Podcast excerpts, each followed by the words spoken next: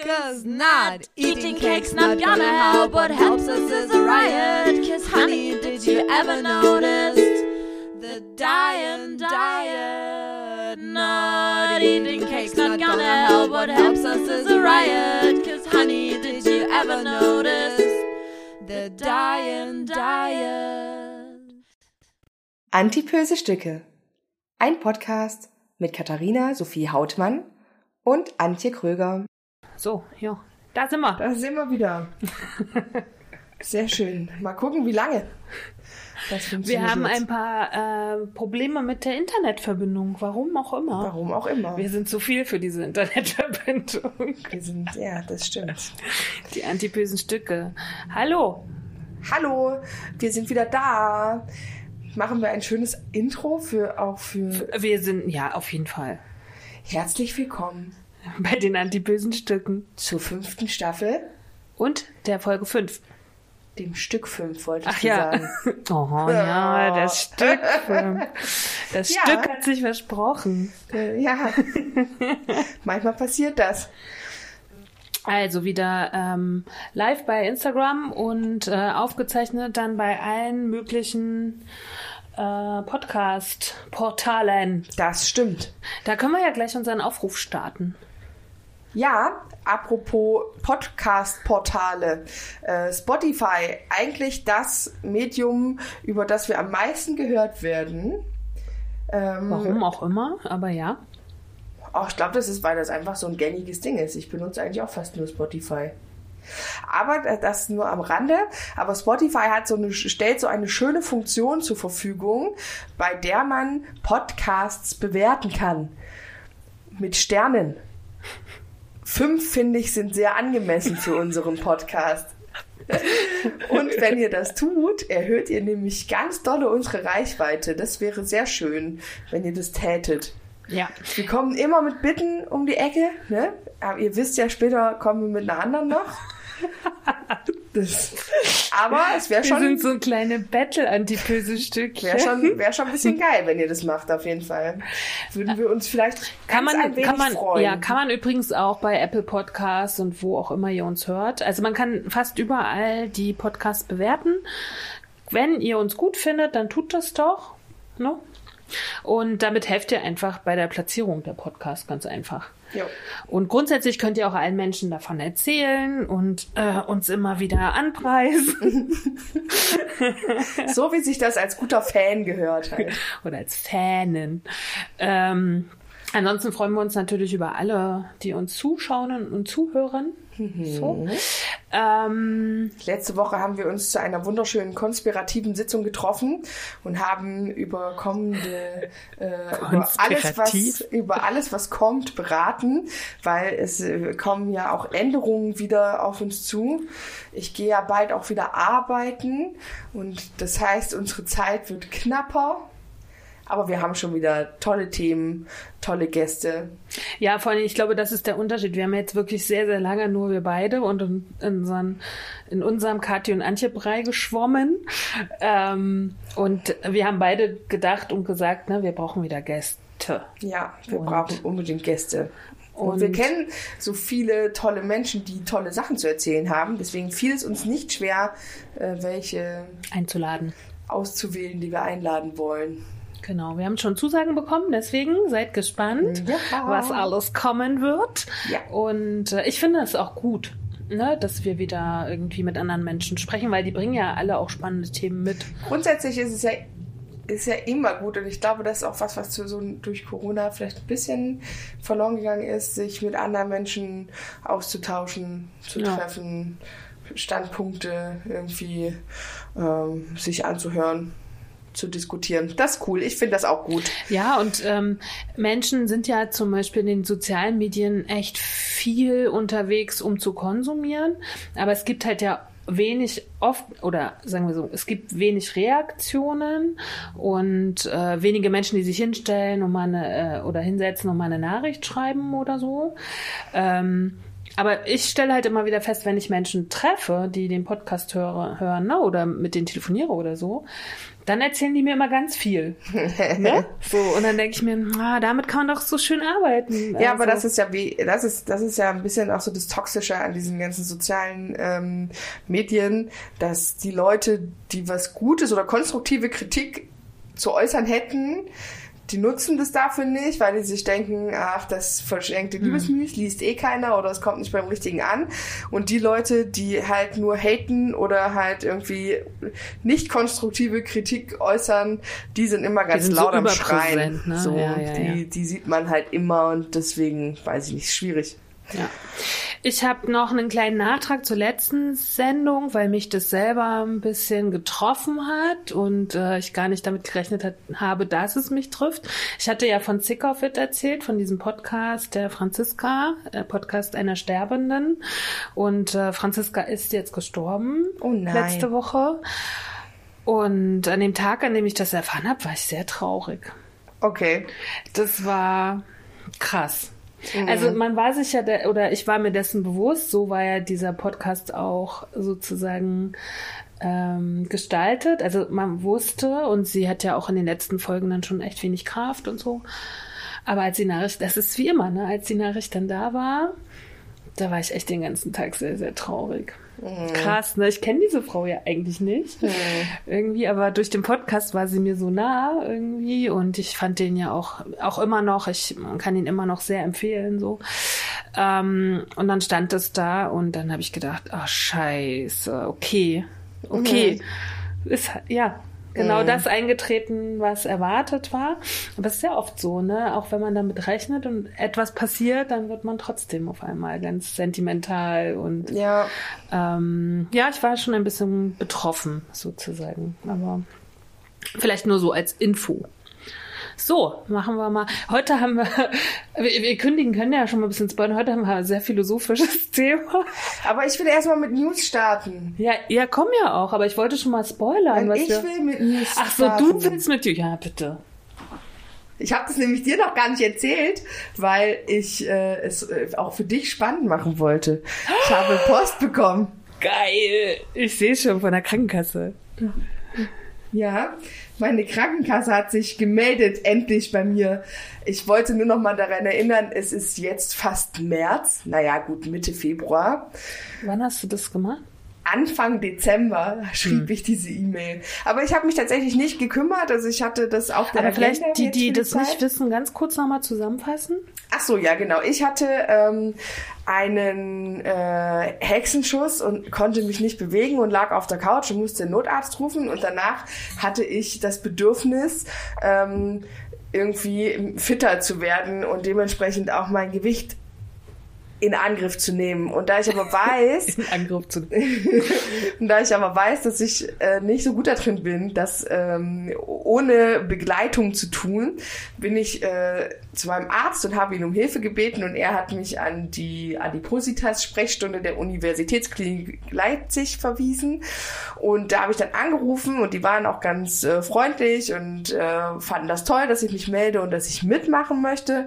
Und als ich dann sagte, bei welcher Krankenkasse ich versichert bin, haben sie gesagt, oh, ja, die bezahlen das äh, nicht. Da müssen sie einen Antrag stellen. Ja, das hat mich dann sehr demoralisiert. Kann man in den äh, Folgen, Letzten drei in den Folgen letzten oder so? drei Stücken? vier, Stücken? Stücken immer mal wieder äh, meine Frustration darüber hören.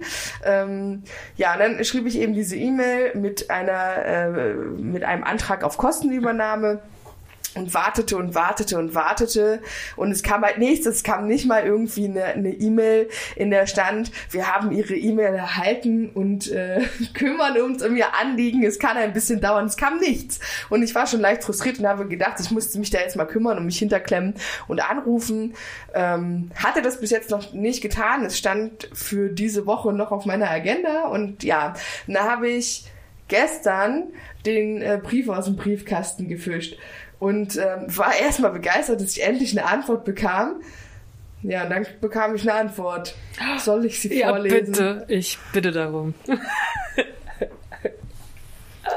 Es ist so gemein, weil die Überschrift heißt, Ihre Ernährungsberatung kann beginnen. und ich schon so, yes!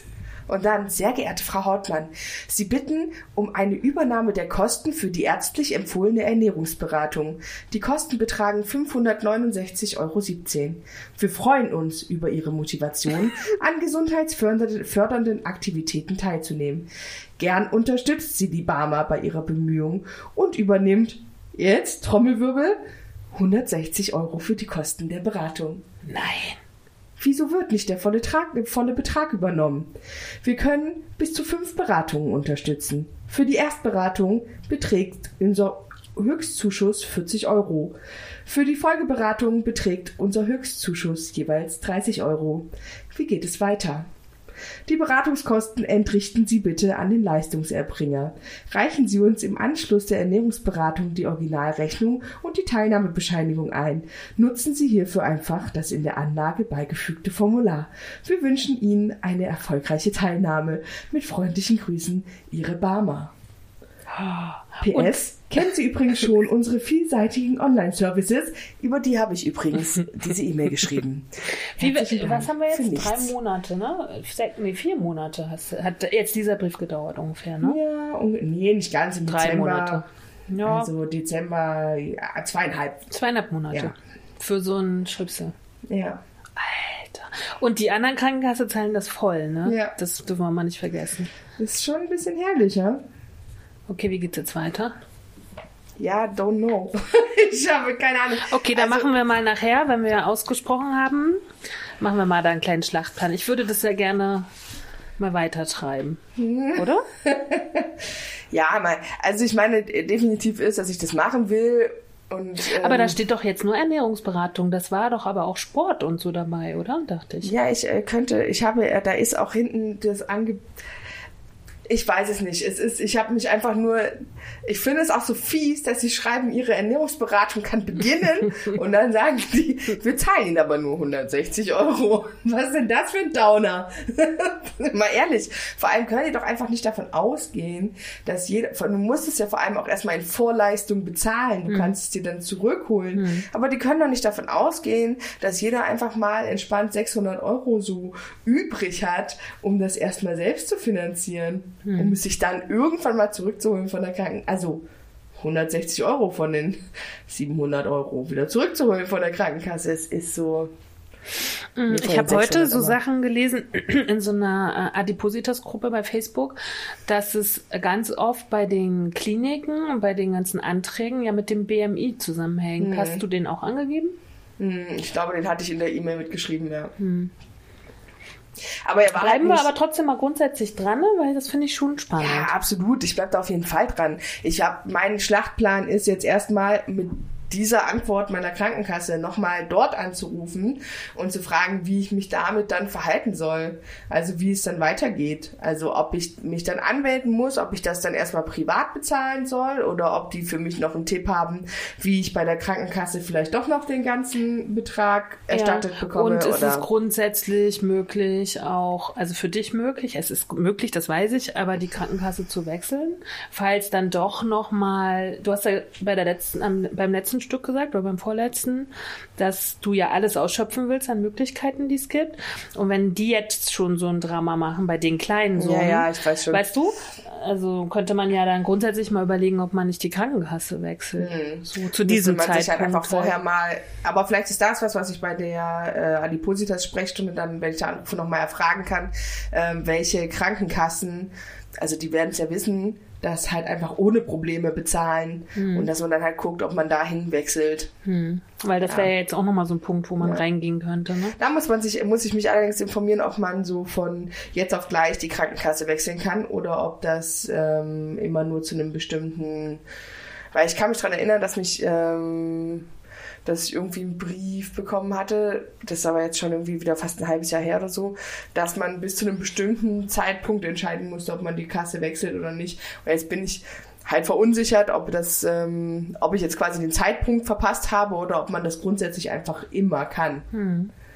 Aber ich glaube, das sind ein paar, ein paar Google-Klicks. ich wollte gerade sagen, das ist So. ja schnell rausgefunden. Aber Ja. erstmal war ich Erstmal so. schön. Also ich, ich war grundsätzlich erstmal, wie gesagt, war ich ein bisschen froh, dass, sie, dass ich endlich halt eine Antwort habe, weil mich das schon wieder so. oh, es ist schon wieder so ein Anruf gewesen, den ich eigentlich nicht machen wollte. Kennst du so Sachen, Mm, wo du einfach ich. denkst, boah, gar keinen Bock drauf? Ja, ich habe eher dieses Problem mit dem Finanzamt. Eher, das sind so die Anrufe, die ich nicht will. ja, und ähm, deswegen bin ich froh, dass ich ein bisschen drum rumgekommen bin, dadurch, dass sie es jetzt doch endlich bearbeitet haben. Manchmal denke ich mir, okay, man muss den Dingen auch ein bisschen, die muss man vielleicht laufen lassen. Manchmal ist gar nicht so schlecht, ein bisschen zu warten, aber ich meine, das Ergebnis ist halt, sagen wir mal ehrlich, ein bisschen, bisschen lächerlich. Hm, ist wirklich lächerlich. Bei so einer kleinen Summe, ne, was ansonsten ärztliche Geschichten kosten halt, ne. Aber, weißt du, was das Schöne daran ist, dass wir so eine Rubrik haben, dann nicht nur die News, die ich vorlese oder Ja, die ich sondern- mitbringe, sondern immer auch, was gibt's bei Kati Und Neues. Krankenkasse Neues. Herrlich. Schön. Kati möchte gerne was tun. Was tut ihre Krankenkasse dafür? Nada. genau. Aber ist doch schön. Das Kurz wird, erzählt auf jeden Fall. aber es wird uns ja noch wahrscheinlich Noch die nächsten begleiten. Stücke begleiten und das ist doch irgendwie auch für uns ist Ja. cool, weil wir hatten wir hatten gerade auch überlegt, kann ich das sagen mit dem Speed Dating? Ja, oder? Ja. Finde ich, äh, weil ich war ähm, äh, beim Speed Art Dating und habe mir auch irgendwie ja was ganz anderes vorgestellt, als es letztendlich war. Ähm, aber ähm, Kathi und ich haben uns überlegt, ob wir nicht uns auch mal beim Speed Dating anmelden, wenn das es wieder gibt. Bei, also während Corona gab es das bestimmt nicht. Aber vielleicht gibt es das nach Corona ja wieder. Und ob wir dann mal ein Experiment machen. Werden dicke Frauen bei Speed-Datings Datings gewählt? Oder- oder ist es wie oder beim ist es wie, Sport? oder ist es wie beim Sport früher? Bleiben sie übrig. genau. Sind wir die Letzten, die gewählt werden? Oder halt auch gar nicht. Müssen wir auf die Bank. Ja. Oder ist jetzt mittlerweile alles anders? Man Mhm. weiß es nicht halt irgendwie. Aber äh, wir gucken mal und würden das dann als Experiment mitbringen. Wir müssen das noch an der einen oder anderen Stelle klären, ob das okay ist. Ist ja nur ein Experiment. Ist ja, Ja, nicht, stimmt. Mhm. ist ja nicht die, äh, die Wahrheit, sozusagen. Wir geben keine Telefonnummern raus. Du schon, ich darf nicht. Okay. ähm, so, dann komme ich jetzt mal mit meinen News hier um die Ecke, oder? Ja. Ich fand, ich wollte das nur einfach spannend machen, deswegen habe ich es vorhin noch nicht Ich finde super. Aber guck mal, ich habe heute gar nicht gefragt. Sonst habe ich ja immer gefragt, Mhm. tatsächlich. Ne? Heute habe ich mal nicht gefragt. Ich ziehe das mal hier ein bisschen zu mir Jetzt rüber. hättest du gewusst, dass ich überraschen will. ja. Ich habe äh, die erste News, die ich mitgebracht habe, kommt aus der Leipziger Volkszeitung tatsächlich. Da ist ja nicht so viel Spannendes oft drin. Ich lese sie trotzdem täglich. Und äh, jetzt war mal was zu Essstörungen in der Leipziger Volkszeitung, wer glaubt's? Ähm, die Überschrift ist Die Macht der Gedanken. Training der elektrischen Hirnwellen hilft gegen Essstörung.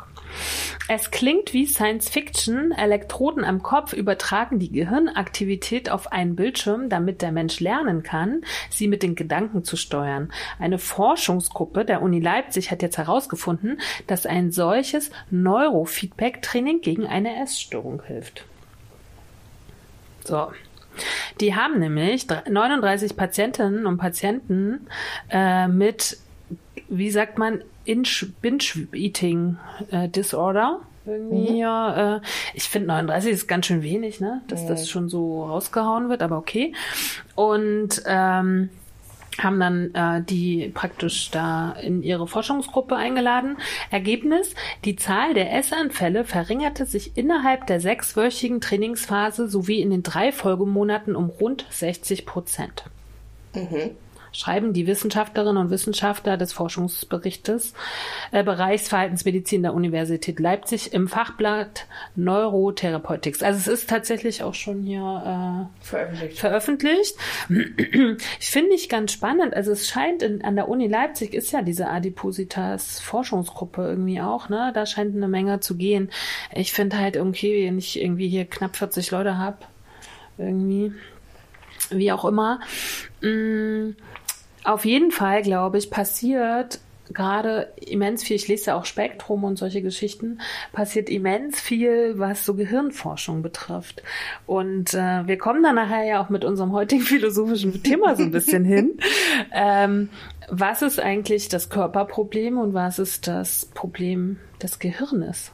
Und wie spielt das so ein bisschen zusammen? Ne? Auf jeden Fall hier, die sind hier dran, ne? irgendwie Neurofeedback und, und so. Ne? Müssen wir uns später alle mit unseren Störungen irgendwo hinsetzen. Kriegen Elektronen ins Gehirn angeschlossen. Und die sagen dann nicht essen, nicht essen, nicht essen. so.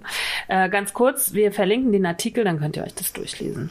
So, dann habe ich was mitgebracht. Das fand ich total spannend und deswegen muss ich euch das gleich sagen. Ich habe nämlich in Bild der Wissenschaft ähm, in der neuesten eine Statistik gefunden über den Verpackungsmüll in den privaten Haushalten. Okay. So, was Das ist immens, oder? aber was ich daran so spannend finde, sage ich gleich. Passt auf. Also alle Zahlen, die ich jetzt sage, sind Kilogramm pro Kopf. Ja, also äh, ne, können wir ja unser eigenen sozusagen, so viel Müll habe ich pro, was war das hier? Pro Jahr. Nee, pro Monat? Jetzt, das weiß ich gar nicht, pro Jahr. Also so viel Müll habe ich pro Jahr, pro Kopf. So, und das haben die in, äh, in die Bundesländer aufgeteilt. So. Ne? Wir können, ich fange mal mit den niedrigsten an. Das niedrigste ist nämlich 61. Ähm, habe ich nicht äh, schon irgendwo gesehen? Nee, 62. Nee, Quatsch, 57. 57 Kilogramm pro Jahr. Und das fällt in Berlin an. Dann danach kommt gleich Hamburg mit 62. Dann habe ich mich gefragt, warum liegen die so tief im Gegensatz zu allen anderen Bundesländern? Es sind aber Stadtstaaten. Und ich glaube nämlich, also meine Theorie dahinter ist, dass äh, in den Städten der Müll besser getrennt wird. Und da vor allen Dingen Leute leben, die auch ein bisschen auf Müllgeschichten achten. Weil, jetzt nehmen wir mal den Spitzenreiter von oben, das ist nämlich Mecklenburg-Vorpommern, meine Heimat, die haben gleich mal 90 Kilogramm. So, guck mal, Berlin 57, Mecklenburg-Vorpommern 90. Das ist schon ein Das ist schon ein crazy Unterschied. Und dann gibt's noch so, ein- also die Zahlen äh, sind ähm, liegen zwischen äh, 57 in Berlin und 90 in Mecklenburg-Vorpommern liegen so zwischen 78 haben ein paar, 81, 73. Ähm, die Westbundesländer sind alle relativ gleich, finde ich. Die haben alle so zwischen 70 und 80. Und die Ostbundesländer gehen halt höher. Ist auch nochmal spannend. So. Ne, hier, Brandenburg hat 82, Sachsen-Anhalt hat 85, Sachsen hat 81. Das wäre nochmal spannend, das so ein bisschen so, so, also auf sozialer Ebene herauszufinden, ne? warum das so ist. Aber bei den Städten bin ich mir fast sicher, dass das so ist, dass die so wenig haben. Weil da einfach ein reflektierteres Einwohnerpublikum ist, würde ich sagen. In der Masse. Ja, das kann sein. Und ich glaube tatsächlich auch, dass es immer in so ähm, Bundesländern, wo es eben auch ländliche Ebenen, Ebenen gibt, ähm, wahrscheinlich auch immer die Bevölker also die ärmeren Leute gibt, die halt einfach das kaufen, was günstig ist. Und das ist halt meistens das mit viel Verpackung. Also, weil es ist ja schon, wenn ich unverpackt kaufe und sowas. Ähm, Stimmt, und dann gibt's ja regional die und un Bio ja, dann gibt's die Unverpacktläden zum Beispiel. ne, in den Städten. Genau. Naja, aber eben auch, wenn ich halt dann quasi auch im Supermarkt zu den unverpackten Lebensmitteln greife, bei Obst und Gemüse zum Beispiel, oder wenn ich an der frische Theke Wurst und Käse kaufe, halt unverpackt, ähm, ist es ja immer teurer, als wenn ich halt den, die abgepackten Weintrauben oder den abgepackten Käse, die abgepackte Wurst kaufe. Ich vermute, das hat halt eben auch noch was damit zu tun. Und ich glaube, dass da auch so ein bisschen das Ost-West-Gefälle eventuell herkommt, ne? dass da einfach auch ähm, Einkommensunterschiede äh, Auf gibt. jeden Fall, auf jeden Fall. Aber ich finde immer sowas veranschaulicht, da denkt man ja nicht tagtäglich drüber nach. Dann siehst du hier so eine, so eine Grafik und denkst so, crazy. Okay, Mecklenburg-Vorpommern, 90 Kilo. Das ist Ey, aber 90 ich Kilo Müll. Stell mal vor, du, also jeder von uns, also wir haben, wir sind, wir nehmen mal die Sachsen-Zahlen, wir haben 81. Sa- In Sachsen insgesamt. Ne? Jeder von uns produziert pro Jahr 81 Kilogramm Müll. Verpackungsmüll. Hm. Aber du, ich kann mir das durchaus vorstellen, wenn ich mir, wenn ich wirklich überlege, wie oft wir, ähm, also wir bringen mindestens einmal am Tag die, den Verpackungsmüll runter, weil die Tonne voll ist.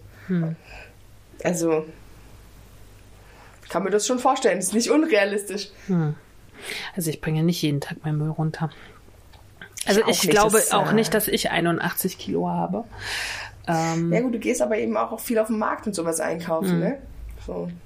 Wir sind halt Supermarkteinkäufer Hm. und da, wir haben schon echt super viel Verpackungsmüll. Aber ich versuche ja sogar, wenn ich in den Markt, äh, in den Supermarkt gehe, ähm, gibt es da, da auch die Möglichkeit, Dinge zu kaufen. Ne? Weil äh, zum Beispiel, was mich am meisten nervt, ist so Salat in so Schälchen. Wo du so denkst, ey, dieses Schälchen, das ist ja der Wahnsinn, weil das nimmt ja schon total viel Platz im Müllbeutel weg. Ja, ja. Ne? Ja, ja. So. Aber schöne Geschichte, fand ich sehr spannend. So, dann habe ich ähm, neulich mal so ein Buch in der Hand gehabt, das hieß, ist äh, ist doch logisch. Antworten auf halb bis ganze, äh, halb bis ganz ernste Alltagsfragen. Das ist von 200, äh, also, ha- hallo, können wir heute noch normal reden? Oder muss Kathi meine Aufzeichnung vorlesen? Gleich. 2015 steht da. Genau, das Buch ist von 2015 und von Dan Ariely. Und äh, da gibt's sozusagen so Rubriken und dann gibt's immer eine Frage, die er per E-Mail erhalten hat und auf die antwortet er dann irgendwie. ne? Und ich fand's so lustig. Es gibt eine Rubrik, die heißt Diäten, Selbstkontrolle und Regeln. Und dann hat er die E-Mail, hat er folgende E-Mail gekriegt. So, ich lese es euch vor, passt auf. Guck mal, jetzt funktioniert das hier schon wieder nicht. So. Lieber Dan, die Frage, die ich habe, wird wahrscheinlich oft gestellt, da jeder irgendwann einmal eine Diät zu machen scheint. Sie lautet, warum lassen wir zu, dass der unmittelbare Genuss des Essens unsere langfristigen Überlegungen zunichte macht? Und wie können wir den Wunsch zu essen und uns zu überessen bezähmen? So. So, dann schreibt er dazu. Wie Sie selbst bereits bemerkt haben, widersprechen Diät, Grund, Diäten grundlegend anges unserer angestammten Natur. Oft haben wir fantastische Vorstellungen von dem Menschen, der wir sein wollen, was wir tun werden, was nicht, welche Entscheidungen wir treffen werden und welche nicht. Doch im Alltag übernehmen häufig unsere kurzfristigen Überlegungen das Steuer und wir verbannen unsere langfristigen Hoffnungen und Wünsche auf den Rücksitz, manchmal sogar in den Kofferraum des Wagens. Wenn wir keinen Hunger haben und jemand uns fragt, wie viele Nachspeisen wir wohl im Laufe de des nächsten Monats essen werden, denken wir wahrscheinlich, na eine vielleicht, höchstens zwei. Doch wenn wir in einem Restaurant sitzen, wenn uns der Kellner die Dessertkarte vorlegt oder noch schlimmer, den Dessertwagen heranschiebt und auch unser Lieblingsdessert dabei ist, denken wir ganz anders. Wir haben das Gefühl, etwas etwas zu verpassen, wenn wir jetzt keine Nachspeise essen. Kaum sehen wir die Triple Chocolate Torte, verschieben sich unsere Prioritäten. In der Verhaltensökonomik bezeichnet man diesen Vorgang als Present Focus Bias, Unmittelbarkeitseffekt. Hinzu kommt noch, dass es wirklich schwer ist, eine Diät einzuhalten. Viel schwerer als etwa das, äh, etwa das Rauchen etwa das Rauchen aufzugeben. Warum? Was das Rauchen betrifft, sind wir entweder Raucher oder Nichtraucher. Bei der Diät können wir nicht so leicht zwischen Essen oder Nicht-Essen eine Trennungslinie ziehen. Wir alle müssen essen und so erhebt sich die Frage, was essen wir und wann genau hören wir auf zu essen. Und weil es dafür keine klaren Regeln gibt, ist es äußerst schwierig, sich an eine bestimmte Diät zu halten. Wie also können wir dieses Problem in den Griff bekommen? Die einfachste Methode besteht darin, zu erkennen, wie groß die Versuchung sein kann und sich von Beginn an von den Speisen fernzuhalten, die unsere Diät uns verbietet. Wenn wir keinen Kuchen zu Hause haben, essen wir wahrscheinlich überhaupt viel weniger Kuchen. Und wenn wir statt Kuchen Paprikaschoten vorrätig halten, essen wir Paprikaschoten, weil sie leicht erreichbar sind. Oder wir sagen uns, dass Nachspeisen einfach unannehmbar sind. Oder wir nehmen uns vor, nur am Sab Sabbat ein Dessert ein Dessert zu essen. Das ist halt ein Amerikaner hier, ne? Eine weitere brauchbare und relativ einfache Regel wäre, keine Limonaden, Säfte, Salzstangen oder Erdnüsse ins Haus zu lassen. Solch eine Vorgehensweise, also die strikte Einhaltung von Diätregeln, als wäre, wären sie geradezu religiöse Vorschriften, kann sehr nützlich sein. So können wir zu jedem Zeitpunkt feststellen, ob wir uns an unsere langfristigen Pläne halten oder nicht. Und das sollte uns helfen, das gewünschte Verhalten zu verstärken. Finde ich grundsätzlich gut, aber wo ich nicht mitgehe, ist, dass man äh, Also ich habe das ja tatsächlich auch so gemacht, das, was ich nicht mehr essen wollte, habe ich einfach nicht gekauft. Ich habe grundsätzlich nicht gesagt, ich will das nicht mehr essen, weil ich hatte es halt nicht zu Hause. Und ich habe mir immer gesagt, wenn ich dann halt Gummibärchen essen will, muss ich halt losgehen, mir welche kaufen. Und dazu war ich in der Regel einfach zu faul. Hm. Deswegen habe ich dann keine Gummibärchen gegessen. Das hat immer schon ganz gut funktioniert. Aber was ich verneinen muss, ist, dass ich dann anstelle der Gummibärchen die Paprika gegessen habe. Das stimmt halt einfach nicht. Hm. Ich habe da wahrscheinlich eher gar nichts gegessen, was ja wahrscheinlich auch eine gute Alternative ist, aber dass, mein, dass ich meine Lust von Süßem oder so so schnell auf irgendwas Gesundes ummünzen konnte, das war einfach noch nie der Fall. Hm. Noch nie. Aber ich, ich, hm, ich meine, es liegen jetzt schon wieder sieben Jahre, wir haben jetzt 2022 und wir wissen ja, dass diese Wissenschaft um das Essen herum oder auch diese neuen Erkenntnisse, die da ständig kommen, ja. auch in den sieben Jahren wahrscheinlich, ne, schon wieder, alles hat sich dreimal irgendwie ja, wiederholt. So, oder, oder gedreht, nicht wiederholt, gedreht. Aber ich finde diesen religiösen Vergleich ganz schön. Es gibt ja zum Beispiel beim Judentum wirklich ganz krasse Gesetze, ne? Mhm. Mit dem Trennen von Milch und Fleisch und so. Und vielleicht ist das aber auch ein kleiner Schlüssel, wenn man sich wirklich fast wie religiös manche Dinge verbietet. Ja, am Schabbat, das ist ja auch deswegen, der ist bestimmt Jude, ähm, darf man ja bestimmte Sachen nicht, keine elektrisch, kein elektrisches Licht und so weiter. Ne? Es gibt ganz, ganz klare Regeln, die mit dieser Religion zu tun haben. Und vielleicht ist es in, in einem, ah, ich finde Diät sowieso ein schwieriges Wort, aber in einer Umstellungsphase, wenn man seine Ernährung umstellt, vielleicht muss man einfach ganz klare Regeln, was halt gar nicht geht und was weicher ist irgendwie, weißt du? So. Mhm. Weil so ging das ja nur bei mir zum Beispiel nur mit dem Zucker. Anders ging es nicht. Wenn ich hätte da eine weiche Linie gehabt, ne, dann hätte ich das, glaube ich, nicht geschafft. Es ging nur dadurch, dadurch, dass ich gesagt habe, okay, kein Industriezucker, kein Honig, kein so. Mhm. Und ich esse das alles jetzt nicht mehr seit einem Jahr. So. Ne? Also und das, ähm, also ich, mein Gehirn funktioniert nur so, kann ich sagen. Halt mhm. Also es hat echt auch gedauert. Und bei mir ist es auch so, ich habe die Dinge nicht zu Hause einfach. Ich, bei mir ist das der Schlüssel. Also ich, was bei mir nicht funktioniert, ist mir Sachen zu verbieten, weil alles, was mir verboten wird, will ich doppelt. Hm. Ähm, aber eben mich auszutricksen, wie gesagt, zu sagen, ich mache es mir nicht so leicht, da dran zu kommen. Hm. Und wie gesagt, ein Schlüssel.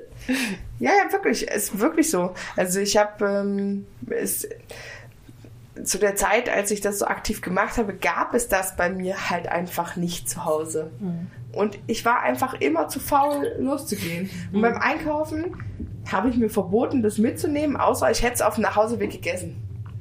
So.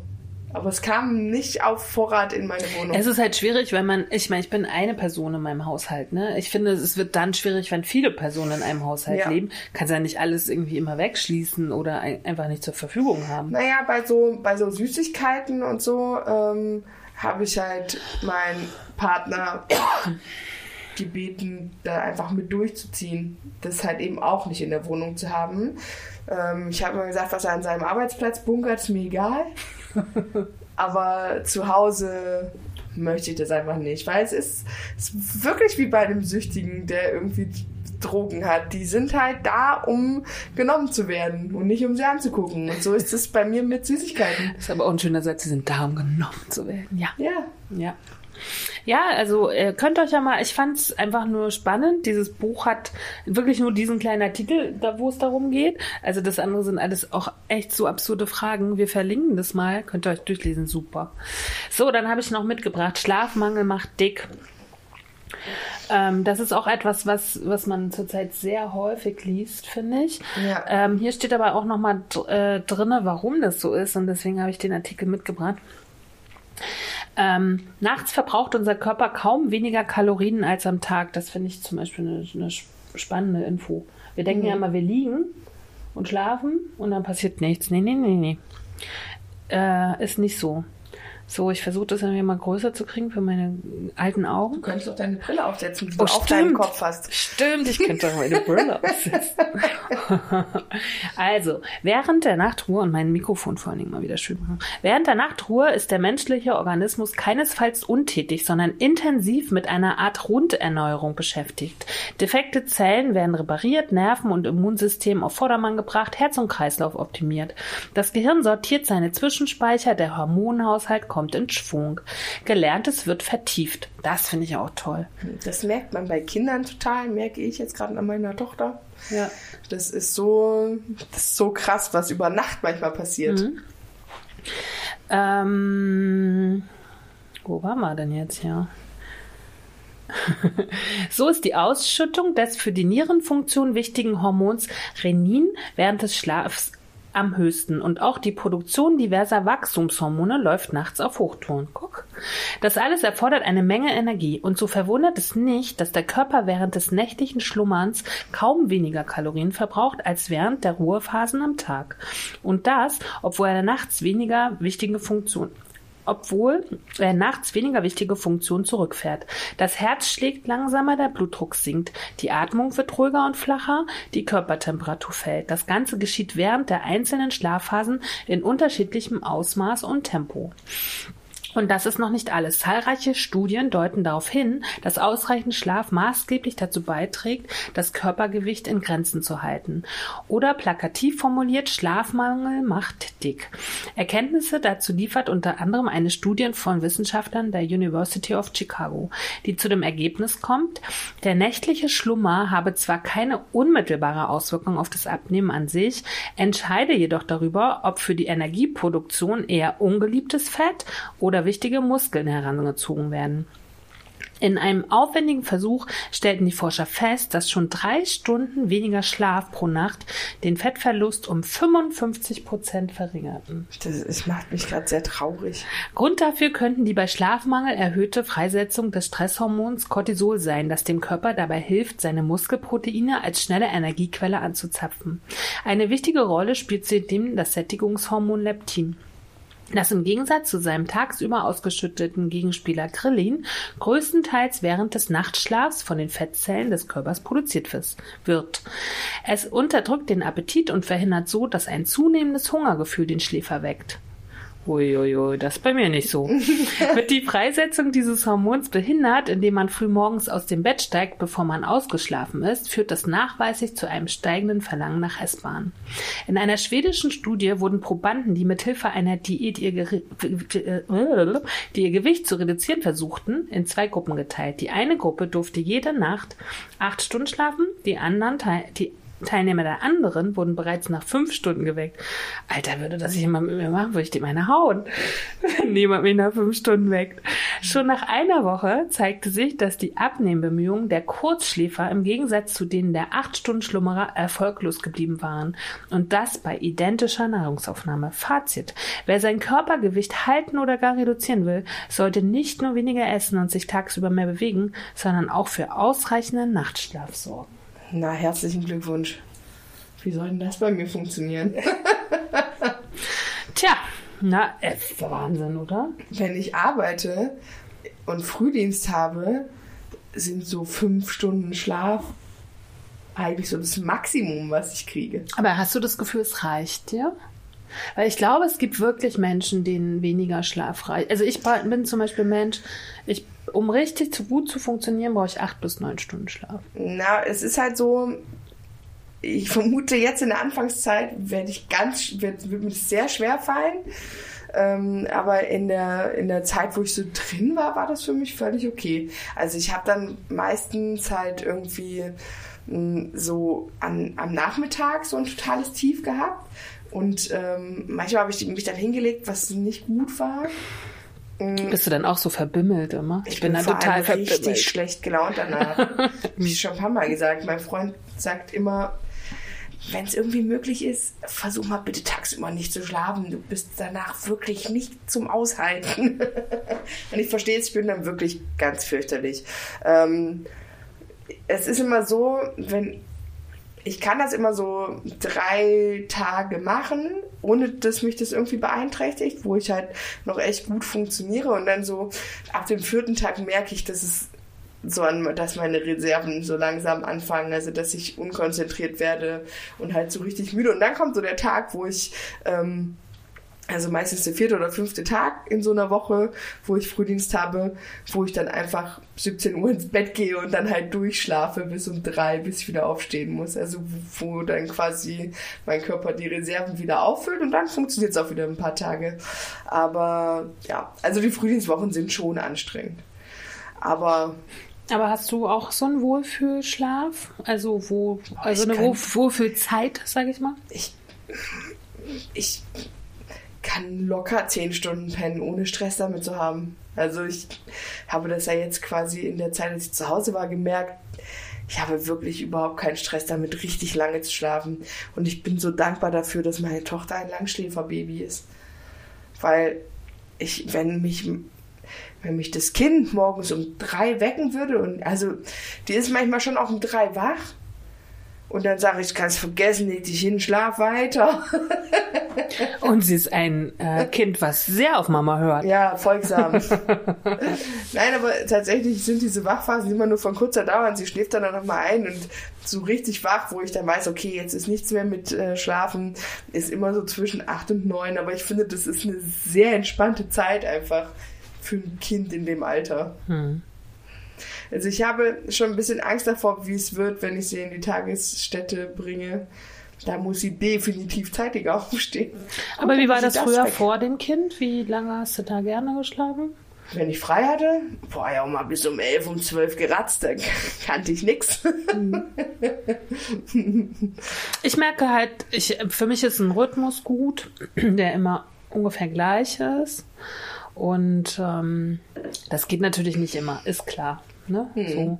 Aber mich stresst zum Beispiel auf Reisen, stresst mich am meisten, wenn ich so krass irgendwie in der Nacht aufstehen muss oder so. Oh, das finde ich immer, dann fühle ich mich immer ganz aufgeregt und kann gar nicht richtig schlafen und so.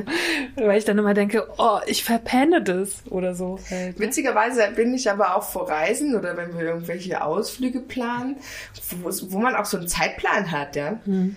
Das stresst mich auch immer bei Arbeit stresst mich das nicht, weil da ist es, das ist ja jeden ist Tag ja auch dasselbe. Ein Rhythmus, ne? Das ist ja auch ein Rhythmus. Genau. Aber wenn wir zum Beispiel in Urlaub fahren oder als wir diesen weiten Weg zur Impfung gefahren sind und halt eben auch nicht klar war, wie sind die Straßen, also sind die Straßen leer, kann man fahren, kommt man gut durch, was macht das Baby, muss man da irgendwie mehr Zeit einfach, das der Rückweg ist dann entspannt, so, weil da weiß ich, okay, selbst wenn was passiert, wir haben halt die Zeit, hinten mhm. raus ist nichts.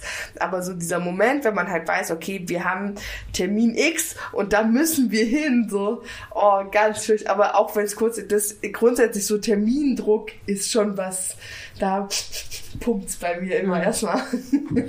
ich habe halt so das Gefühl, alles, was vor, sage ich mal, um acht ist, ist für mich anstrengend, sowieso grundsätzlich. Davor ist für mich Nacht halt irgendwie so. Aber wenn dann irgendwie Flüge gehen um eins, um zwei oder Zugfahrten oder so, dann denke ich mal, oh Gott, wie soll ich Aber denn das? Aber du da ins Bett oder bleibst du einfach wach? Das, äh, ja, ich, oh, hier wurde gerade wieder angehalten. es hat sich angehalten. Ähm, das ist unterschiedlich. Ich bleibe auch manchmal wach, um dann sozusagen in den, in den äh, Verkehrsmitteln dann schlafen zu können, weil ich finde, während des Fliegens zu schlafen finde ich cool, weil dann, weil dann ist der Flug so schnell vorbei. Und im Zug schlafe ich eigentlich auch ganz gerne, zum Beispiel.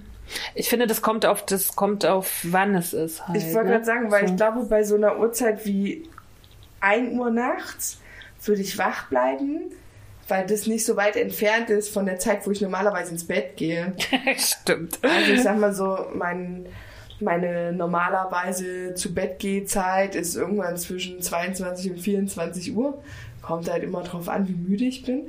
Und dann würde ich halt immer denken, okay, 1 Uhr nachts ist jetzt nichts, was man nicht wach bleiben könnte. Vor allem müsste man ja theoretisch sowieso, hat man ja noch einen Weg dahin und so. Und mhm, aber ähm, es kommt, würde mich eher stressen, wenn ich versuchen würde, davor zu schlafen. Aber es kommt zum Beispiel darauf an, im Sommer, als ich in der Ukraine war, hatte ich dann mal so eine Weiterfahrt, nur innerhalb des Landes, so um drei oder so, ne?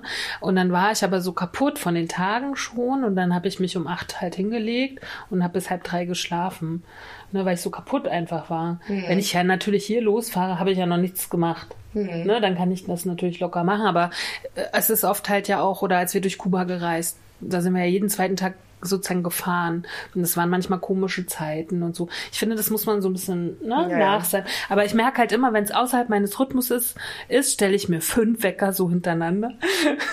so.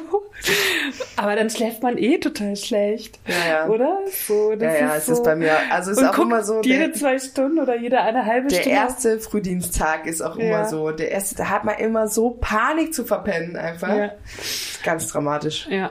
Aber ich bin grundsätzlich schon jemand.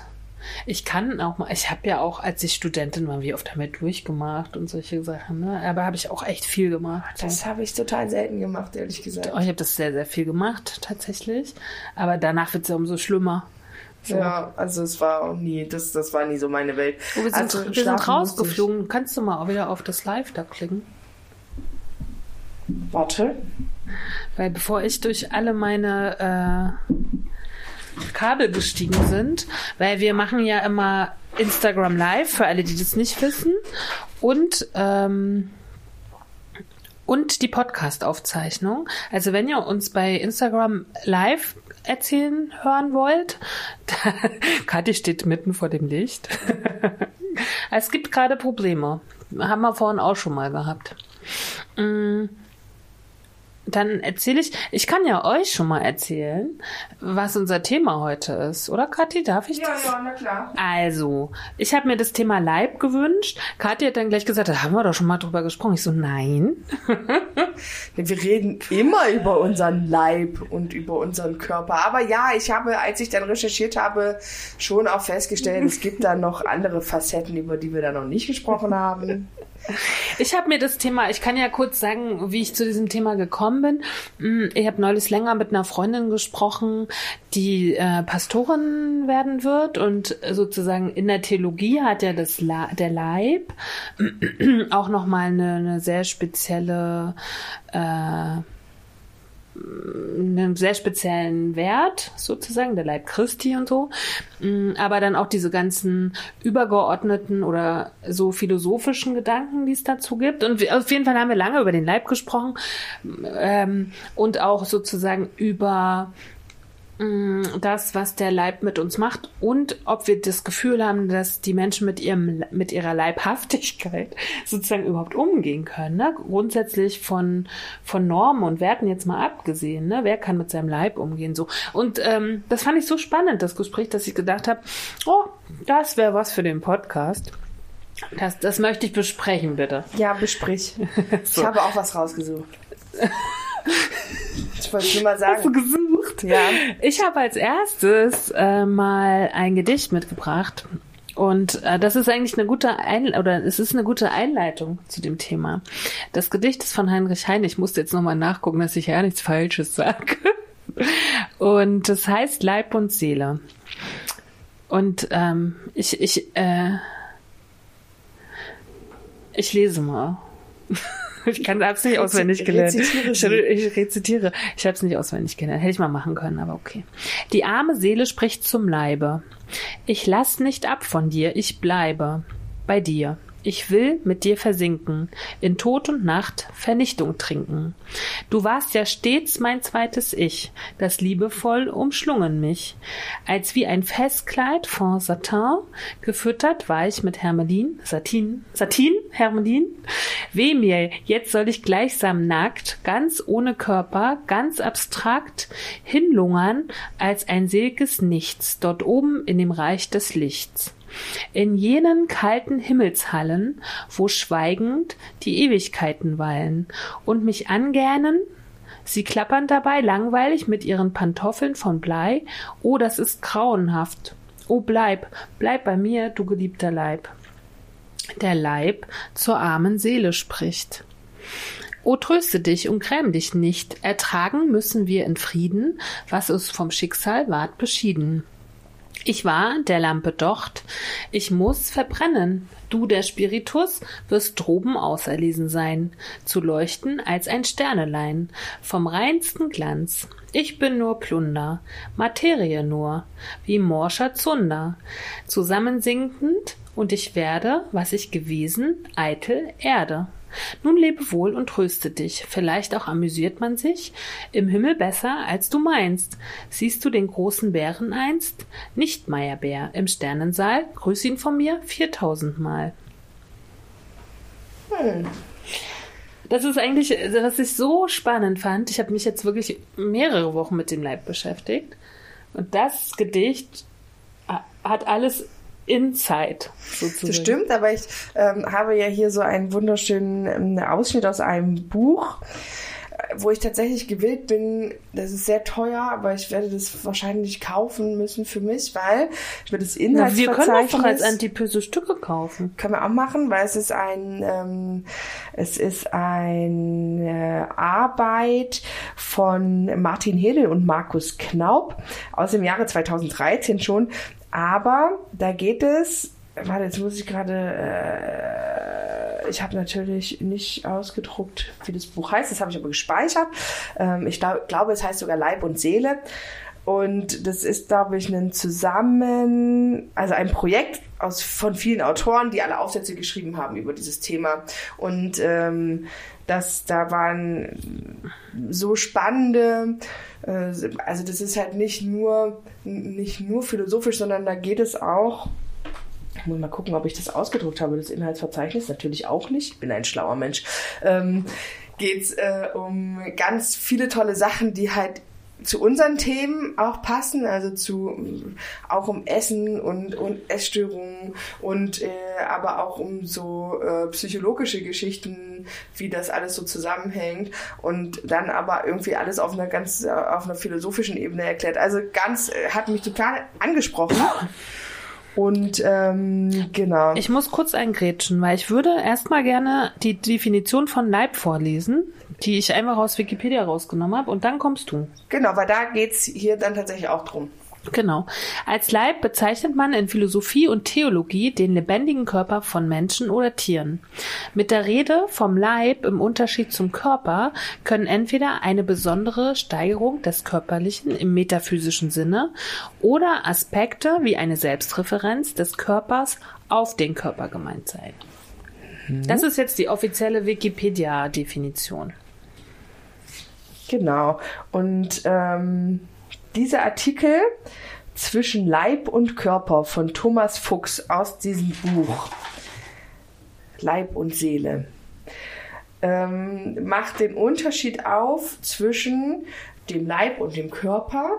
Und die Definition von Leib ist eben das, ähm, also anders, ich muss anders anfangen. Also zwischen Leib und Körper und Haben und Sein. Und das Sein ist der Leib und das Haben ist der Körper, weil ähm, er sagt, dass ähm, der Leib meint also das lebendige, gelebte und gespürte, ebenso wie die lebendige Erscheinung, die leibhaftige Gegenwart eines Menschen. Das Wort Körper hingegen ist abgeleitet vom lateinischen Corpus, also Körper, Leichnam, wie noch im englischen Corps ähm, und bezeichnet damit primär den materiellen Gegenstand, etwa der Anatomie und Physiologie.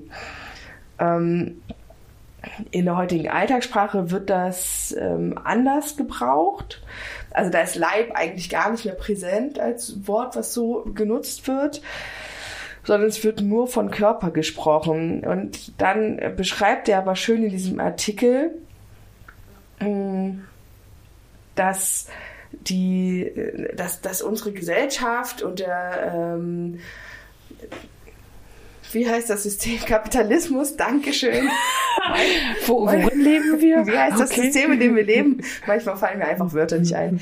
Ähm, dazu geführt haben, dass auch der, also äh, unsere Hülle immer mehr ähm, quasi materialisiert wird und äh, zur Selbstinszenierung dient und so weiter und so fort und dass sich deswegen ähm, der Leib und äh, gar nicht mehr in seinem umfänglichen Sein quasi darstellen kann, weil eben der, also er sagt, dass der Leib, dass die Leibhaftigkeit, äh, diese ganzen Sachen sind, die einfach so passieren, ohne dass man sie merkt. Und der Körper wird erst dann präsent, wenn eine Störung auftritt. Also quasi der Körper ist krank, also durch Krankheiten oder durch Funktionsstörungen bemerken wir erst, dass wir den haben.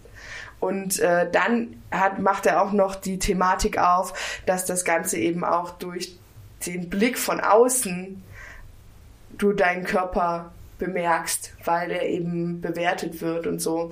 Und das fand ich halt total spannend. Ähm, dass, dass dieser Unterschied halt quasi besteht, dass eigentlich dieses, dieses, Le dieses Leben mit dem Leib was ganz Natürliches ist was wir aber total verlernt haben durch, äh, den, durch, die, durch, den, durch die Gesellschaft und durch das System, in dem wir leben, das uns total trennt von allem, was uns gut tut eigentlich. Mhm. Und ähm, er schreibt auch hier, ähm, ich habe mir hier noch notiert, Körper, wenn Störungen, Krankheiten das Werkzeug ins äh, Bewusstsein rufen. Er sagt nämlich, dass der Körper wenn er uns ähm, als Werkzeug dient, was uns eben nur auffällt, wenn es nicht hm. funktioniert einfach. Und ähm, dann hat er hier eine schöne Zusammenfassung. Also ich, ich verlinke diesen Artikel, weil den gibt es, also das, was ich rausgesucht habe, gibt es als äh, Kostprobe, als freie quasi. Als ah, wo kann man reinlesen sozusagen. Im, mhm. äh, also diesen Artikel gibt es frei im Internet verfügbar, den würde ich verlinken. Ich lese jetzt noch die paar Stellen vor, die ich halt wirklich spannend fand, ähm, die man die jetzt wirklich wichtig sind. Ich glaube, alles wird halt auch einfach zu lang. Er, da geht es dann noch um das Kranksein und er erklärt das dann auch nochmal an zwei unterschiedlichen Krankheiten, zwar einmal an der Hypochondrie und an der Anorexie, was das halt eben, also wie sich da Leib und Körper voneinander trennen durch solche Krankheiten und ähm, genau das habe ich ja, Sachen. das habe ich ja neulich schon mal erzählt. Ich habe ja eine äh, vor vielen, vielen Jahren mal eine anorektische Person getroffen, die zu mir gesagt hat, und das hat sich so eingebrannt äh, in mein in mein Gehirn. Sie hat damals zu mir gesagt, und ich glaube, sie war damals Ende 20, sie wäre gerne nur ein geistiges Wesen, ohne das einen Körper. Das steht ziemlich genau hier so auch drin. Ähm also Anorexie, ne, ist äh, Magersucht oder? Genau. Das muss man vielleicht nochmal dazu sagen. und äh, das hat mich damals beeindruckt, weil da, daran habe ich zu dem Zeitpunkt, ich war zwar schon ein bisschen älter, aber in solchen Sphären habe ich noch nie gedacht, dass ich ohne Körper sein möchte. Aber das ist, das ist wohl offensichtlich sehr starker Teil dieser Krankheit, weil genau so wird das hier beschrieben, dass ähm, der Körper eine Bürde ist. Ähm, also ganz spannend, ich muss das kurz gucken, ob ich das hier finde. So, dieser eigenwillige, bedürftige, sich anfühlende und schwellende Leib wird für sie zu einem entfremdenden, ja abstoßenden und ekelerregenden Körperobjekt. Auch die Nahrung erscheint als Fremdkörper, der nicht mehr mit Genuss einverleibt, sondern hinuntergewürgt oder wieder erbrochen wird. Vom eigenen Körper unabhängig zu werden, ihn zu kontrollieren und zu unterwerfen, wird zur Quelle grandioser Triumphgefühle. Ich fühle keinen Hunger mehr, kein Begehren. Das heißt, ich bin autark und brauche nichts mehr von außen. Sicherlich Sicherlich spielt für die Entstehung der Störung die Dominanz des Körpers in unserer Kultur eine maßgebliche Rolle und die Verzerrung des eigenen Körperbildes bei den Patientinnen treibt dessen allgemeine Verzerrung in der Gesellschaft nur auf die Spitze. Doch ist die Schlankheit für die anorektischen Frauen nicht etwa mit dem Ziel sexueller Attraktivität verbunden, sondern vielmehr mit dem Ideal des engelsgleichen asexuellen, ja letztlich des verschwindenden Körpers. Die Anorektikerin ist ihres primären natürlichen triebhaften Leibseins entfremdet und gerät in einen extremen, gewissermaßen äh, kartesianischen Dualismus. Der Leib wird wie in der platonischen und zum Teil auch christlichen ähm, Tradition zum Kerker der Seele, zum Körper, den man widerwillig hat, an dem man gekettet ist und der dafür diszipliniert, bestraft und ausgehungert wird bis hin zum Tod.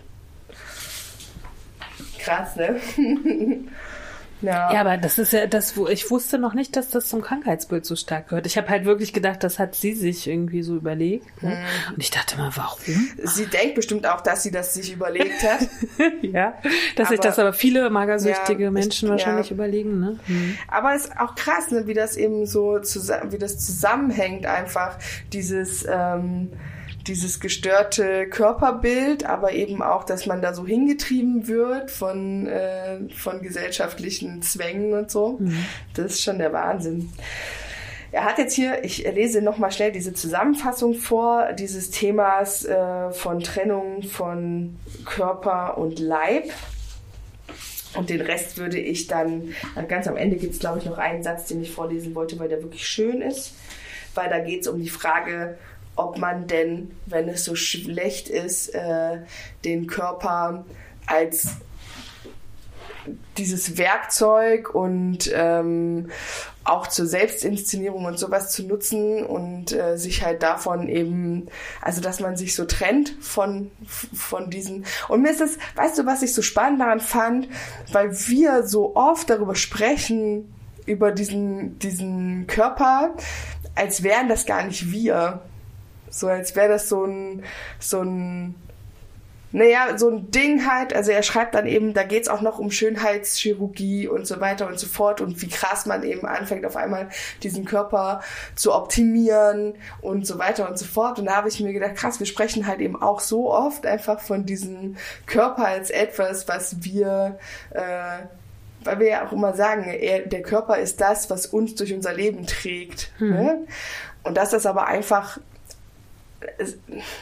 eine Funktion ist, die eigentlich keiner weiteren Beachtung bedarf, weil sie halt einfach, dafür ist das Ding halt da, so. Mhm. Und das sind halt wir.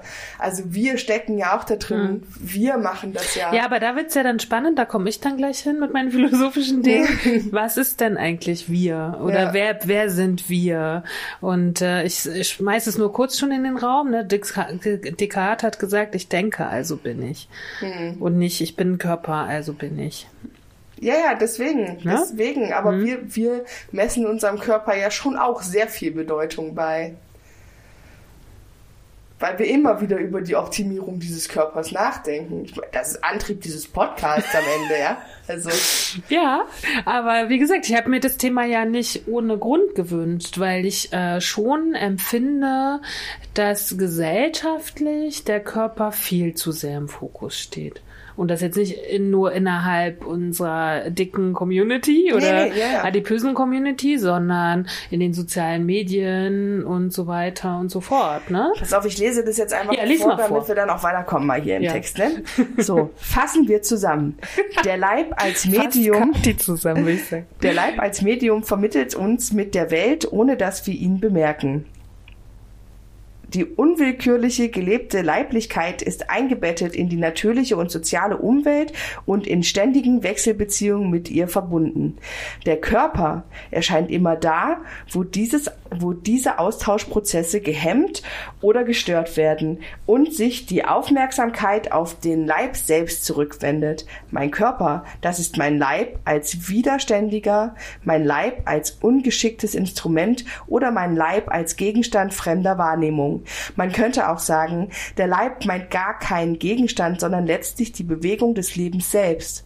Der Körper hingegen, auf den ich in der Reflexion zurückkomme, ist der bewusst gewordene, festgestellte, für einen Moment angehaltene und damit immer schön vergangene, immer schon vergangene Leib. Leib sein ist werden, Körper haben ist geworden sein. Oh, das finde ich toll. So muss die Folge heißen. Ja, dann gebe ich dir diesen Zettel. Ja, bitte. Unbedingt das Stück. Ich habe schon wieder Folge gesagt. Kati, das ich Stück. Einfach mal hier. Stück, Stück, Stück, Stück. Stück, Stück, Stück, Stück. Stück, Stück. So, pass auf. Das ist ein toller Satz. Schön. Mmh. Und dann hier nur einfach nur als letzter Satz jetzt ein bisschen aus dem Zusammenhang gerissen. Also ich, obwohl ich kann den Zusammenhang kurz, wie gesagt, es ging um die Frage, ähm, können wir einfach wieder zurückgehen zum Leib sein?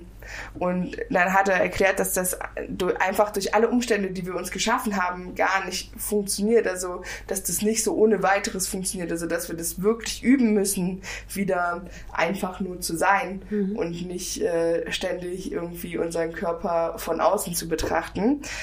Ähm, und jetzt schreibt er hier, es geht um Atmen. Warte, ich muss kurz überlegen, wo ich anfange. Wohl aber ist der Atem eine Weise des Leibseins und des ähm, Bei sich Seins, die sich meditativ so üben lässt, dass man von ihr immer mehr getragen wird. Denn der Leib trägt uns von selbst, während der Körper wie ein Götze ständiger Dienste und Opfer bedarf. Freilich gibt es für uns als personale, reflektierende Wesen kein Zurück in die reine Leiblichkeit und im Hinblick auf die heilsame Möglichkeiten etwa der Körpermedizin wäre dies auch kaum wünschenswert. Der besonnene Mensch aber vermag es, die Spannung zwischen Körper haben und Leib sein so zu handhaben, dass er ohne Selbstentfremdung in und mit seiner Leiblichkeit leben kann. Oh, wie schön. Toll. Ja, das war wirklich ein sehr, sehr schöner Text, den ich da gelesen habe. Also. Ja, dann sollten wir uns das Buch vielleicht mal gönnen. Ja, es ist, ich habe wirklich das Inhaltsverzeichnis gelesen und habe mir gedacht, ah, da gibt es mindestens noch drei Aufsätze, die ich total spannend finde. Ja, aber ich habe auch, ich habe wirklich mindestens fünf Bücher gelesen für das Thema und habe bei allen gedacht, oh, ich muss da noch so viel andere. Ich habe auch immer nur einige Aufsätze gelesen mhm. und dachte so, oh, das andere interessiert mich aber auch und die ganzen Kunstdinge interessieren mich ja sowieso. Ich habe mal noch ein paar äh, Gedanken mir um Worte gemacht, die, die das Leib beinhalten und ein bisschen was habe ich dann doch äh, gefunden. Mit Leib und Seele mache ich etwas. Ne? Gibt ja auch diesen Song, ne? Mit Leib und Seele. Dann habe ich noch so ein Wort gefunden wie Leibspeise und Leibesvisite. Leibarzt gibt es auch. Noch. Leibarzt, ja. Dann Leibesübungen. Mhm. Das erinnert mich immer voll an die NS-Zeit irgendwie und an die DDR kurz reingekrätscht. Ja. In dem Artikel stand auch, ähm, äh, als es um die heutige Sprache ging und Leib eben eigentlich nicht mehr ähm, so vertreten ist, hat er aber geschrieben, dass es ganz witzig ist, dass vom Oberkörper, aber vom Unterleib gesprochen wurde Stimmt. und gesagt hat, dass daher schon so ein bisschen zu schließen ist, dass Leib etwas ist, was tiefer geht, weil okay. es auch eben quasi im unteren Teil des Stimmt, Körpers. Stimmt, Unterleib. So ja. Super. Dann habe ich noch sich die Seele aus dem Leib schreien, jemanden die Seele aus dem Leib prügeln und Leib und Leben. Ne? So. Aber es ist tatsächlich im heutigen, also ich merke, in, die, in der Poesie wird das oder in, in poetischen Zusammenhängen kommt oft das Wort Leib und auch eher Korpus als Körper. Es gibt mhm. auch eine Serie, die Corpus heißt. Also sie heißt ja nicht Körper, ne? Ja. Das ist schon auch spannend. Körper ist wirklich, wenn ich jetzt darüber nachdenke, ist Körper für mich wirklich ein Alltagswort, den ich zum Beispiel im Künstlerischen nie gebrauchen würde. Aber Leib auf jeden Fall. Mhm. Ist auch spannend eigentlich, ja. ne? So, so ich habe auch mehrere äh, Bücher gelesen und ich habe ähm, sozusagen einen Artikel mitgebracht als erstes, der heißt Der zweifache Körper. Ähm, der erste Satz ist eigentlich der spannendste. Menschen haben einen Körper und sind Körper. Das war für mich schon so. Uh. Das Besondere liegt in der Bezugnahme bei der Modi. Als Leib im phänomenologischen Sinn ist der Mensch Angelpunkt der Perspektiven, mit denen er die reale Welt und alle Gegenstände wahrnimmt. Ohne die leibliche Perspektive ließe sich nicht von Gegenständen sprechen. Die leibliche Perspektive ermöglicht und begrenzt zugleich unsere Erkenntnis. Als sehender oder berührender Leib ist er nicht in der Lage, selber gesehen oder berührt zu werden. Das ist eigentlich irgendwie schon das Spannendste. Und dann habe ich heute tatsächlich, weil du ja vorhin auch noch mal ein paar Sachen in die da Dropbox gelegt hast oder in, in so Line. Ich habe dann tatsächlich vorhin auch noch mal einen Podcast gehört, den können wir einfach mal verlinken. Ich will da gar nicht so viel zu diesem Leib-Seele-Problem. Und äh, das ist ja wirklich ganz spannend. Und ich habe mich an meine Zwischenprüfung Kulturwissenschaft erinnert. Da ging es nämlich um Platon und Sokrates und so, ne? Und ich weiß noch, damals war ich Anfang 20. Ich habe es halt überhaupt nicht verstanden. Und ich habe halt einfach nur auswendig gelernt und habe auch nur eine 4 bekommen, weil ich es einfach nicht verstanden habe. So, ne? Jetzt habe ich diesen Podcast nochmal gehört und ähm, jetzt ich jetzt kriege ich schon eine Ahnung irgendwie von diesem Leib-Seele-Problem auch. Ähm, was dahinter liegt, ist ja wirklich auch eine Glaubensfrage. Woran glauben wir? Mhm. Ne? Möchten wir also Körper und Geist sein oder sind wir eigentlich wirklich geistige Wesen und alle Körper und alle Gegenstände und alles das, was wir sehen, und wahrnehmen, sind halt Vorstellungen. Ne? Das ist ja das, was aus der Philosophie und aus der Theologie kommt. Mhm. Und letztendlich die ganzen, ähm, die ganzen Religionen sagen ja auch, dass wir Geist sind und sozusagen irgendwie Körper schaffen in irgendeiner Form. Das hat ja dieses Gedicht von Heine auch gesagt. Der Leib geht dann wieder mhm. und der Körper sucht oder die Seele sucht sich irgendwas Neues halt, ne? Und da denke ich mir mal, oh Gott, oh Gott. Dann haben die auch in diesem Podcast haben die ja noch Matrix angeführt. Mhm. Da wo ich mir gedacht habe, oh, lasst mich mit Matrix in Ruhe. Als ich diese drei Teile damals sah, bin ich fast völlig abgedreht, weil ich dachte, nee, das kann doch nicht sein, dass alles programmiert ist. So, ne? Und deswegen bin ich nochmal mit Descartes Rat gekommen, der sagt halt, ich denke, also bin ich. Und was spielt dann eigentlich der Körper für eine Rolle? Hm. in mir, mit mir. Und als du das eben vorgelesen hast, habe ich mir nochmal überlegt, hm, ich würde sagen, bis ich 30 war, sozusagen war mein Körper nur Gegenstand von Bezug von außen, also sozusagen, wenn von außen über meinen Körper gewertet wird. Für mich hat der gar keine große Rolle gespielt. Also ich fand den schon immer gut. Also ich selber hätte damit nie ein Problem gehabt, wenn die Referenz nicht von außen gekommen wäre. Als Kind ist sie halt von meiner Mutter gekommen so und später gab es halt noch andere. Aber sozusagen war immer diese Referenz von außen über meinen Körper. Und ich selber habe damit aber gar keine so eine große Problematik verspürt. Finde ich heute zum Teil anders, wenn ich mir so in adipösen Gruppen oder so, so Diskussionen durchlese. Da haben auch viele Selbstreferenzen auf ihren Körper und finden den schrecklich. So mhm. war bei mir nicht so, kam immer nur von außen. Und dann gab es eine lange Phase, wo weder was von außen kam, noch ich mit mir irgendwas hatte. Und jetzt sozusagen kommt dieses Werkzeugding, dass er nicht mehr funktioniert. Mhm wo ich sage, okay, da kann das Gewicht halt eine Rolle spielen, aber es kann natürlich auch Alter sein oder Zufall oder mhm. was weiß ich, Abnutzungserscheinungen, sowas. Ne? Mhm. So, jetzt kommt der Punkt, wo ich ihn so stark bemerke, weil er halt nicht funktioniert, wie du vor drei Monaten. Ne? Mhm. So, jetzt kommt halt das so. Aber bin ich denn wirklich der Körper? Weil, und das ist halt also ich muss nach dieser ganzen Beschäftigung wieder mit diesem Thema sagen, ich bin nicht mein Körper. Ich werde viel mehr gesteuert durch meinen Geist, durch meine Gedanken, durch meine Gefühle und durch ähm, und auch durch ich weiß nicht, wie ich es beschreiben soll. Ich habe hab etwas in mir, was viel krasser ist als mein Körper. Also mein Körper ist schon krass, so. Also der hat krasse Ausmaße angenommen, aber das war sozusagen nur eine Weiterführung, weil ich innen drinne so krass bin. Mhm. Weißt du, wie ich meine? So, also ich habe das Gefühl, dass das, was ich bin, musste auch nach außen. So.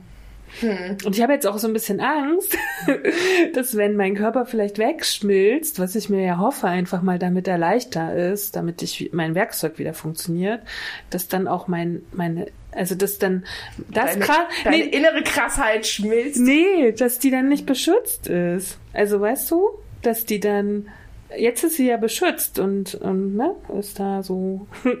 und, und wenn, wenn das dann weg wäre, irgendwann, was ja, wie gesagt, für meine, für die Werkzeugfunktionen zu hoffen ist, so, dafür mache ich das ja. Ähm, aber was ist dann mit meiner innerlichen Krassheit? Wie halte ich die dann aus? So. Also, weil ich glaube, das spielt bei mir, ich kann jetzt nur von mir sprechen, spielt eine ganz, ganz krass, also es spielt eine ganz wichtige Rolle. So. Hm. Weil das, was ich mir an Gedanken mache, was ich mir vorstelle, was ich denke und fühle, Ich setze manchmal selber da und denke, oh, alter Falter, was ist denn da los? so. Also gerade in diesen Zeiten und mit dem, was alles los ist so in meinem Leben, krass.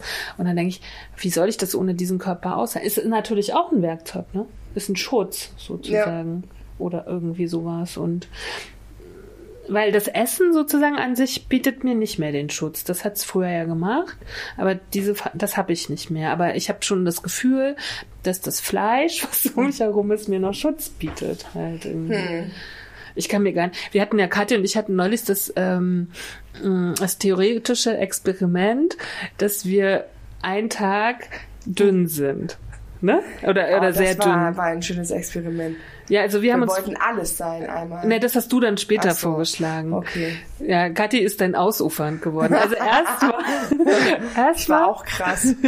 nee, erstmal war das Ding, dass wir uns vorgestellt haben, oder du hast es gesagt, ne? Kamst du da drauf? Weiß ich nicht mehr. Ja, genau. ich habe gesagt, es wenn du einen Tag, was weiß ich, nee, ich habe gesagt, es wäre halt einfach cool, wenn man ähm, so switchen könnte. Mhm. Also wenn man immer, wenn man, wenn man jetzt zum Beispiel irgendwie ein Kleid sieht, was man cool findet, dass man sagt, ach komm, für heute passe ich da mal rein. Mhm. Und Antje hat gesagt, man würde aber nicht zurück wollen. Ja. Glaube ich.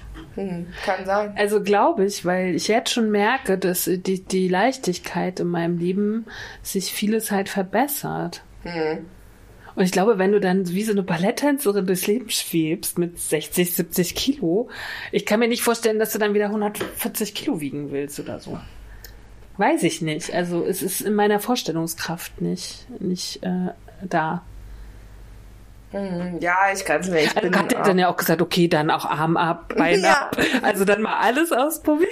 Auch mal männlich und alles ja, das fände ich auch toll. Alles mal, aber halt auch dann durchziehen für eine Woche. Hm. Also man kann nicht irgendwie nach zwei Sekunden sagen, boah, nee, gefällt mir nicht zurück, sondern man muss schon durchziehen auch. dann halt.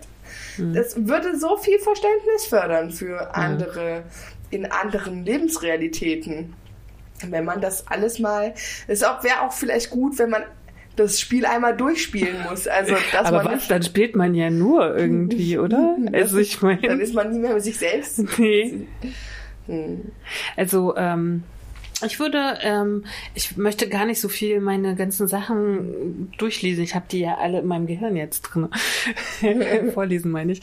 Ähm, ich würde viel lieber über den Leib als solchen sprechen, weil oder den Umgang mit dem Leib mehr so. Weil mir, das habe ich ja schon des Öfteren erzählt, fällt vor allen Dingen bei meinen Fotoshootings auf, dass, oder auch bei den Workshops, die sind ja auch mit Fotoshootings verbunden, dass ganz viele Menschen keinen Bezug haben zu ihrem Leib. Und damit meine ich wirklich, dass sie sich nicht spüren. Hm. Weißt du, was ich meine? Hm. Dass sie Situationen nicht erspüren können, dass sie so ganz abgetrennt sind. Hm. Nur in, also nur sozusagen in, also vom, sie, sie formulieren mit Gedanken, was sie wollen, aber sie können das gar nicht erspüren irgendwie. Hm.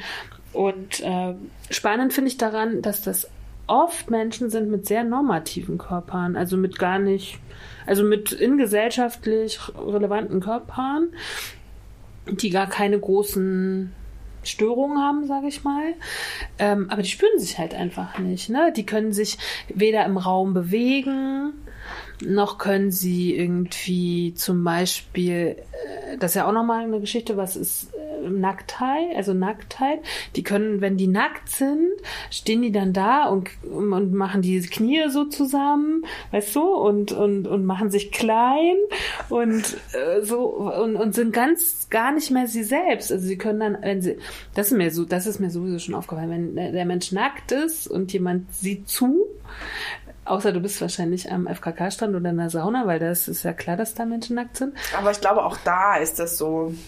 Weil das hat was, auch das in diesem Artikel schön erklärt, hat was mit der, mit der, Scham, mit der Scham zu tun, mhm. die man, ähm, das war auch noch schön, dass, dass sie erklärt haben, wie das so ist, dass Kinder zum Beispiel so in den ersten anderthalb bis zwei Lebensjahren ja diese Trennung zwischen, also die haben ja noch gar keine Selbstreflexion. Also die erleben sich ja nicht als mit ne, die, also die haben ja gar keine Reflexion auf ihren Körper, So, die sind ja einfach, die sind, die sind ja wirklich einfach per Definition einfach nur leibhaftig da. Mhm. so. Und ähm, dann irgendwann kommen sie aber in diese Reflexionsebene, dass sie begreifen, wow, ich bin ja, ich oh, bin, habe ja Arme und Beine und die kann, ich kann damit ja was machen und da ist ja auch noch so ein Rest von meinem Körper und oh, guck mal. Und dann haben sie auch gesagt, der, der Spiegel, das Spiegelbild ist halt der, das absolute Sinnbild dann für dieses Körperimage, mhm. also für dieses Körperbild, weil sie da dann das erste Mal begreifen, oh krass, das bin ja ich. Mhm. So und ähm, so sehe ich aus. Ja, aber ich meine, das ist ja dann bei allen Kindern so, aber es sind ja nicht alle Nein, aber wenn sie das begreifen, kommt diese Schamhaftigkeit dazu und die, also dieses auch, dieses sich mit anderen vergleichen und so weiter und so fort. Und ich glaube, wenn du dann nicht lernst, ähm, oder beziehungsweise wenn, wenn dann immer schon so aus familiärer Sicht eben immer dieses Bewertende grundsätzlich schon mal auf Körper ist oder wenn du halt eben auch siehst, dass deine Eltern nie nackt sind und dass das immer, ach nee, ich zieh mich aus, geh mal raus oder warte mal draußen oder ich komme gleich, geh mich noch schnell umziehen oder nee, Mama ist jetzt im Bad, komm mal nicht rein. Mhm. So, solche mhm. Sachen, ne? Ich glaube, dass dann eben einfach gelernt wird, dass Nacktheit und ähm, dieses, dieser natürliche Umgang mit, mit, einem, mit deinem Ich, das, was ja wirklich nichts Schlimmes ist, ne? Mhm. Also, weil es ja eigentlich überhaupt nicht sexualisiert ist, ja einfach nur ein nicht angezogener Körper. So ein nicht angezogener Ja, aber was, was ich daran spannend finde, ist sozusagen, die Leute kommen ja relativ freiwillig, ne? Also ich zwinge die ja nicht hierher, so. Ja. Und ähm, wenn die dann sagen, okay, ich will Aktbilder von mir, ne? Dann ist das auch oft eine Entscheidung, mh, mm, die was, die, ich sag mal, es ist eine kulturelle Entscheidung, ne? So. Mhm. Ich möchte das, um sozusagen ganz oft zum Beispiel, ich möchte das, um festzuhalten, wie schön ich gerade bin ist ganz schon sehr häufig gewesen. Ne? Mhm. Und dann, die, die, sind auch klassisch schön, ne? unter 30, irgendwelche Frauen so, oder um die 30 oder zwischen 30 und 40, was weiß ich, so. Und dann ziehen die sich aber aus und du merkst so, die haben überhaupt kein Gefühl für ihren Körper. Nada, nix. So, und da ist auch keine große Scham, weil die finden sich schon schön grundsätzlich, aber die sind wie stumpf. Weißt du? Die haben hm. keinen Körperbezug, die fühlen sich halt einfach nicht. Hm. Und das ist mir so oft aufgefallen und ich habe so Schwierigkeiten, diese Menschen zu fotografieren. Weil ich das Gefühl habe, das kann auch ein Tisch und ein Stuhl sein. Mhm. Kann ich auch fotografieren, geht, aber es fällt mir total schwer, weil ich überhaupt nicht. Ich habe immer das Gefühl, ein Leib. Ich habe nun auch wirklich schon sehr viele Leiber fotografiert und das ist toll, weil die können durchdrungen werden. Die kann ich durchdringen, weißt du? Da spüre da spür ich die Seele, da spüre ich irgendwie, da spüre ich jemanden. So. Mhm. Und da brauchen wir gar nicht reden oder irgendwann, ne? Da spüre ich halt. Der, weil Leib ist ja auch irgendwie, ist, sagen ja diese ganzen Bücher, ist ein Resonanzkörper letztendlich. Und bei diesen Menschen, von denen ich gerade gesprochen habe, da resoniert gar nichts. Hm. Da ist wie so eine, so eine Mauer. Hm. Weißt du? Und da kommt nichts. Und ähm, ich bin ja neulich auch auf das Thema gestoßen, weil ich äh, in meiner sehr nahen Umgebung auch einen Menschen habe, der so ist. Hm. Das ist, es wirkt wie, ich hatte neulich so ein Foto gemacht und ich glaube, deswegen habe ich das auch gemacht und habe da jemand so einen Käfig aufgesetzt. So, ich habe das Gefühl, die sind in so einem Käfig drin. Hm. Ne, da ist ein Käfig um sie herum. Und, da, und der, Kä Kä der Kä Käfig, der Käfig sozusagen sperrt in beide Richtungen. So, und ich habe immer festgestellt, Leiber sind für mich eher immer für mich, ne, in meiner Fotografie sind irgendwie immer die Menschen, die außergewöhnlich sind, auch in ihrer, in ihrem Körper. Hm. Also das, das, das erlebe ich selten mit so normativen Körpern. Hm. Also meine stärksten, das stimmt nicht, bei Mona habe ich das auch gehabt, so. Ähm, aber die ist ja nun auch sehr gebend sozusagen. Es gibt immer Ausnahmen, aber ich spüre das Thema Leib bei außergewöhnlichen Körpern in alle Richtungen mehr als beim normativen Körper. Ist schon auch spannend halt, ne? So in der Fotografie. Mhm. Und ich habe mir mal ein bisschen Gedanken gemacht, was ist denn ein Körper oder ein, äh, was ist denn, also du hast ja diese Definition von Leib gesagt, ne? Aber was ist denn der Körper an sich alles heutzutage?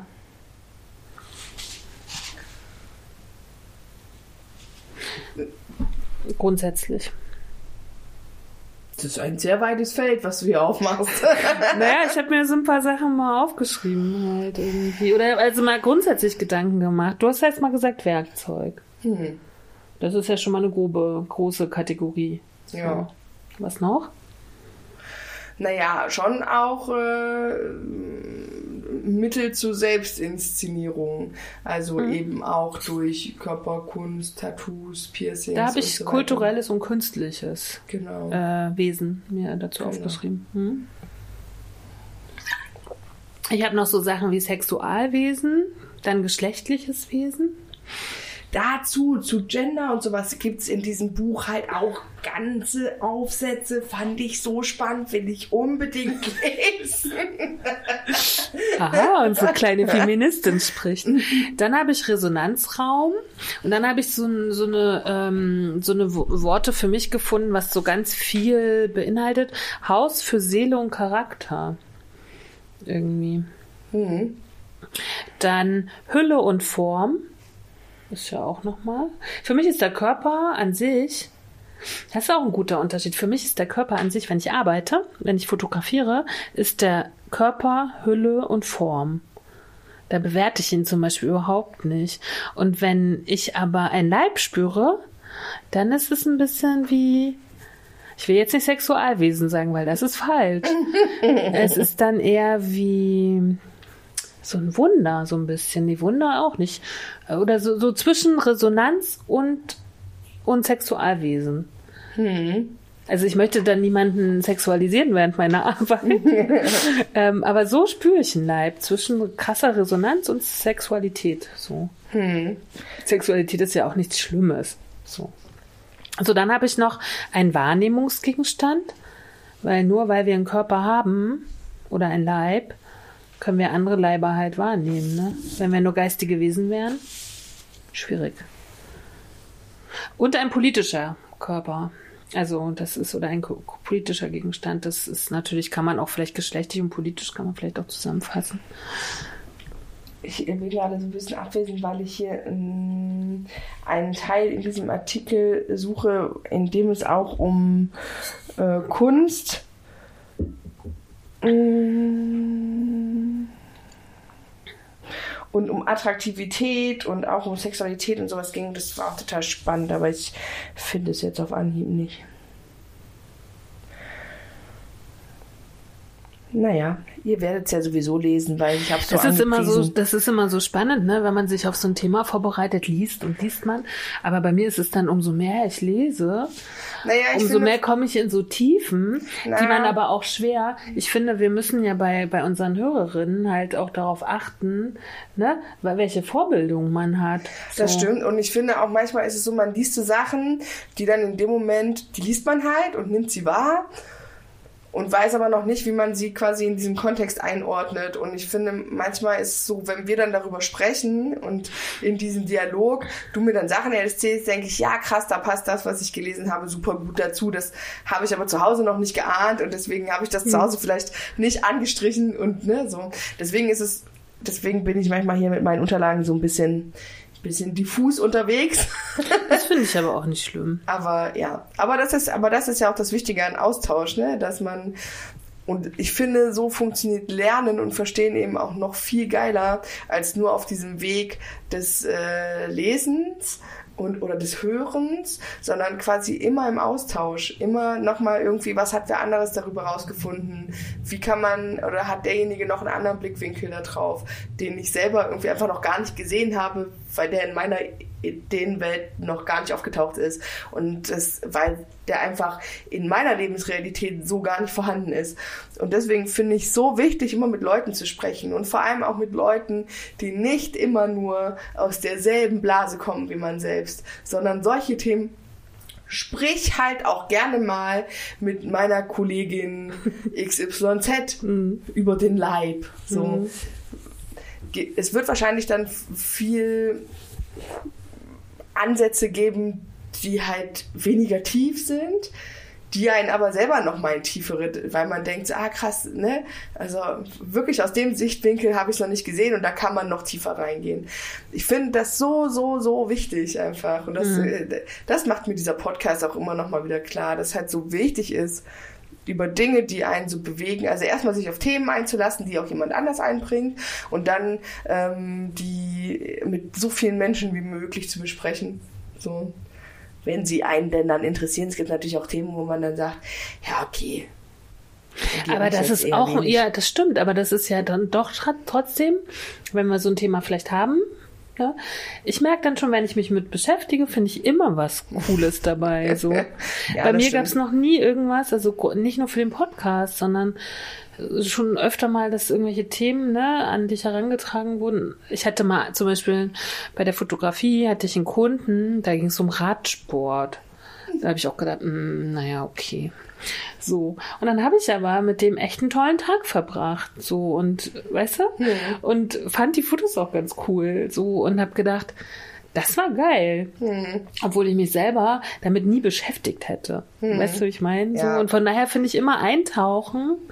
Irgendwie Stimmt, total aber es gibt toll. ja dann so Themen, wo man sagt, okay, da tauche ich mal kurz ein. Mhm. Und das ist für, ja, den Moment, weg, ja. ist für den Moment auch cool. Na klar. Und ich glaube, ich kann mich auch eigentlich für ziemlich alles begeistern. Aber dann dive ich da auch wieder raus und denke mir so, ja, okay, hat auch gereicht. Also ich das muss, stimmt. ich muss da mich jetzt nicht morgen wieder mit beschäftigen. Ja. So. Ja. Ich habe noch so ein, so ein ganz spannendes Thema, da geht's halt um Gesundheit und ähm, das Prinzip Selbstverantwortung. Und da bin ich so ein bisschen auch hingekommen, weil Katja und ich das neulich auch so ein bisschen hatten. Da ging es um Ärzte und Vorsorge und so, ne? Und da hatten wir so ein bisschen diese Diskussion, ähm, inwieweit darf dieses System auf mich eindringen? So mhm. ne und und so und ähm, hier geht's um Verschiebung in der Verantwortung für Gesundheit so und das ist ähm, es ist so ein spannendes Thema. Aber das können wir vielleicht nochmal extra aufgreifen. Ich will es nur ganz kurz anschneiden. Vom Streben nach Gesundheit. Ein Mensch, der nicht nach Gesundheit strebt, wird nicht krank, sondern ist es schon, schreibt die Autorin Julice in ihrem Buch, in ihrem Buch Corpus Delicti. Ein Prozess, indem sie die Vision einer Gesellschaft entwirft, die Gesundheit zum höchsten Gut erhebt. Sie erschließt literarisch Prozesse, die im Zuge gesellschaftlicher Veränderungen unsere Vorstellung ebenso wie unser Handeln im Umgang mit Gesundheit substanziell veränderten. Verändern. Ähm, und dann finde ich das ganz spannend. Gesundheitliche Fürsorge ist ja erst 200 oder 300 Jahre alt. Das, davor gab es das nicht, ne? Und mhm. zumindest für, für die, für die, also für die meisten Menschen sozusagen. Und vielleicht ist sozusagen auch in, habe ich mir so überlegt, in dieser Zeit erst der Leib zum Körper geworden. Mhm. Ne?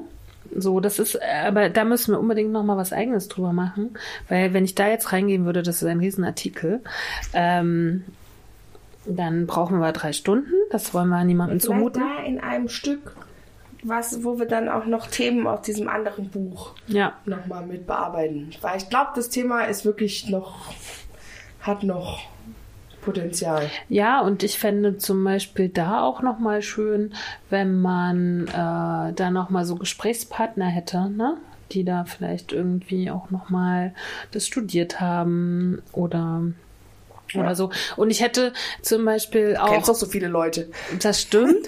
und ich fände, ich habe ja immer noch ganz großes Interesse an dieser theologischen Sicht von. Ich bin nun selber überhaupt nicht gläubig. Ich auch nicht. Und habe auch keine, also ich habe viel, ich habe doch, ich habe viel Zeit mit gläubigen Menschen verbracht, weil die viel in meinem Leben waren.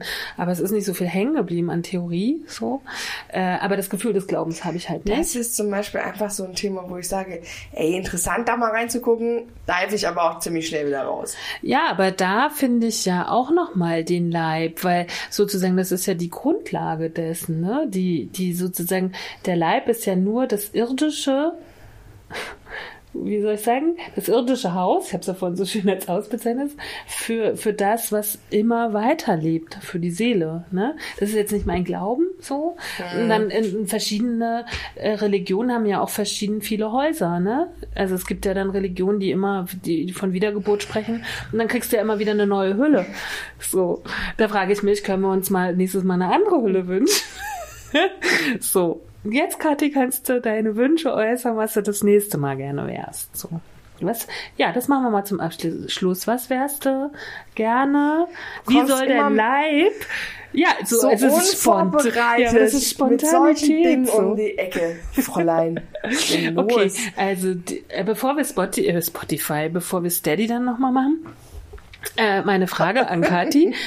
Als, mit welcher Hülle möchtest du im nächsten Leben wiedergeboren? Mit welchem Leib, jetzt formuliere ich es nochmal richtig, möchtest du im nächsten Leben wiedergeboren werden?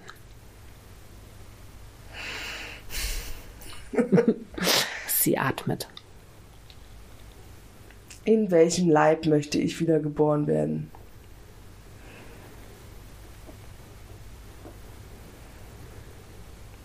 Ey, das ist echt eine schwierige Frage. Ich habe mir noch nie Gedanken drüber gemacht.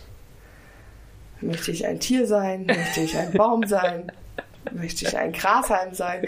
Weil das Grashalm hat man schon echt, lebt man echt wahrscheinlich nicht so lang. Das stimmt.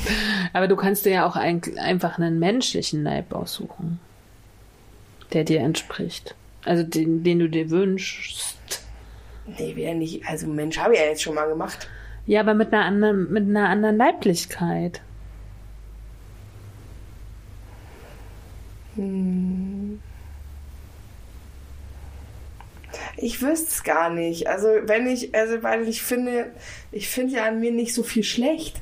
Aber darum geht es doch gar nicht. Es geht doch darum, naja, aber wenn ich mit einer anderen Leiblichkeit wiedergeboren werde, dann soll es ja schon noch was Optimiertes oder was ganz anderes sein. Nicht, also optimiert finde ich gar nicht. Was, ja, ja, vielleicht was anderes.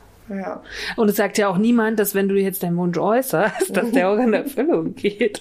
Es ist ja ein theoretisches Konstrukt. Ja, aber auch theoretische Konstrukte müssen durchdacht Ich habe mir gerade überlegt, ich würde gerne als schwarzer Mann wiedergeboren werden wollen als großer schwarzer Mann. Das finde ich spannend. Mhm. Ja. Ich, ich weiß es wirklich nicht. Ich weiß es wirklich nicht.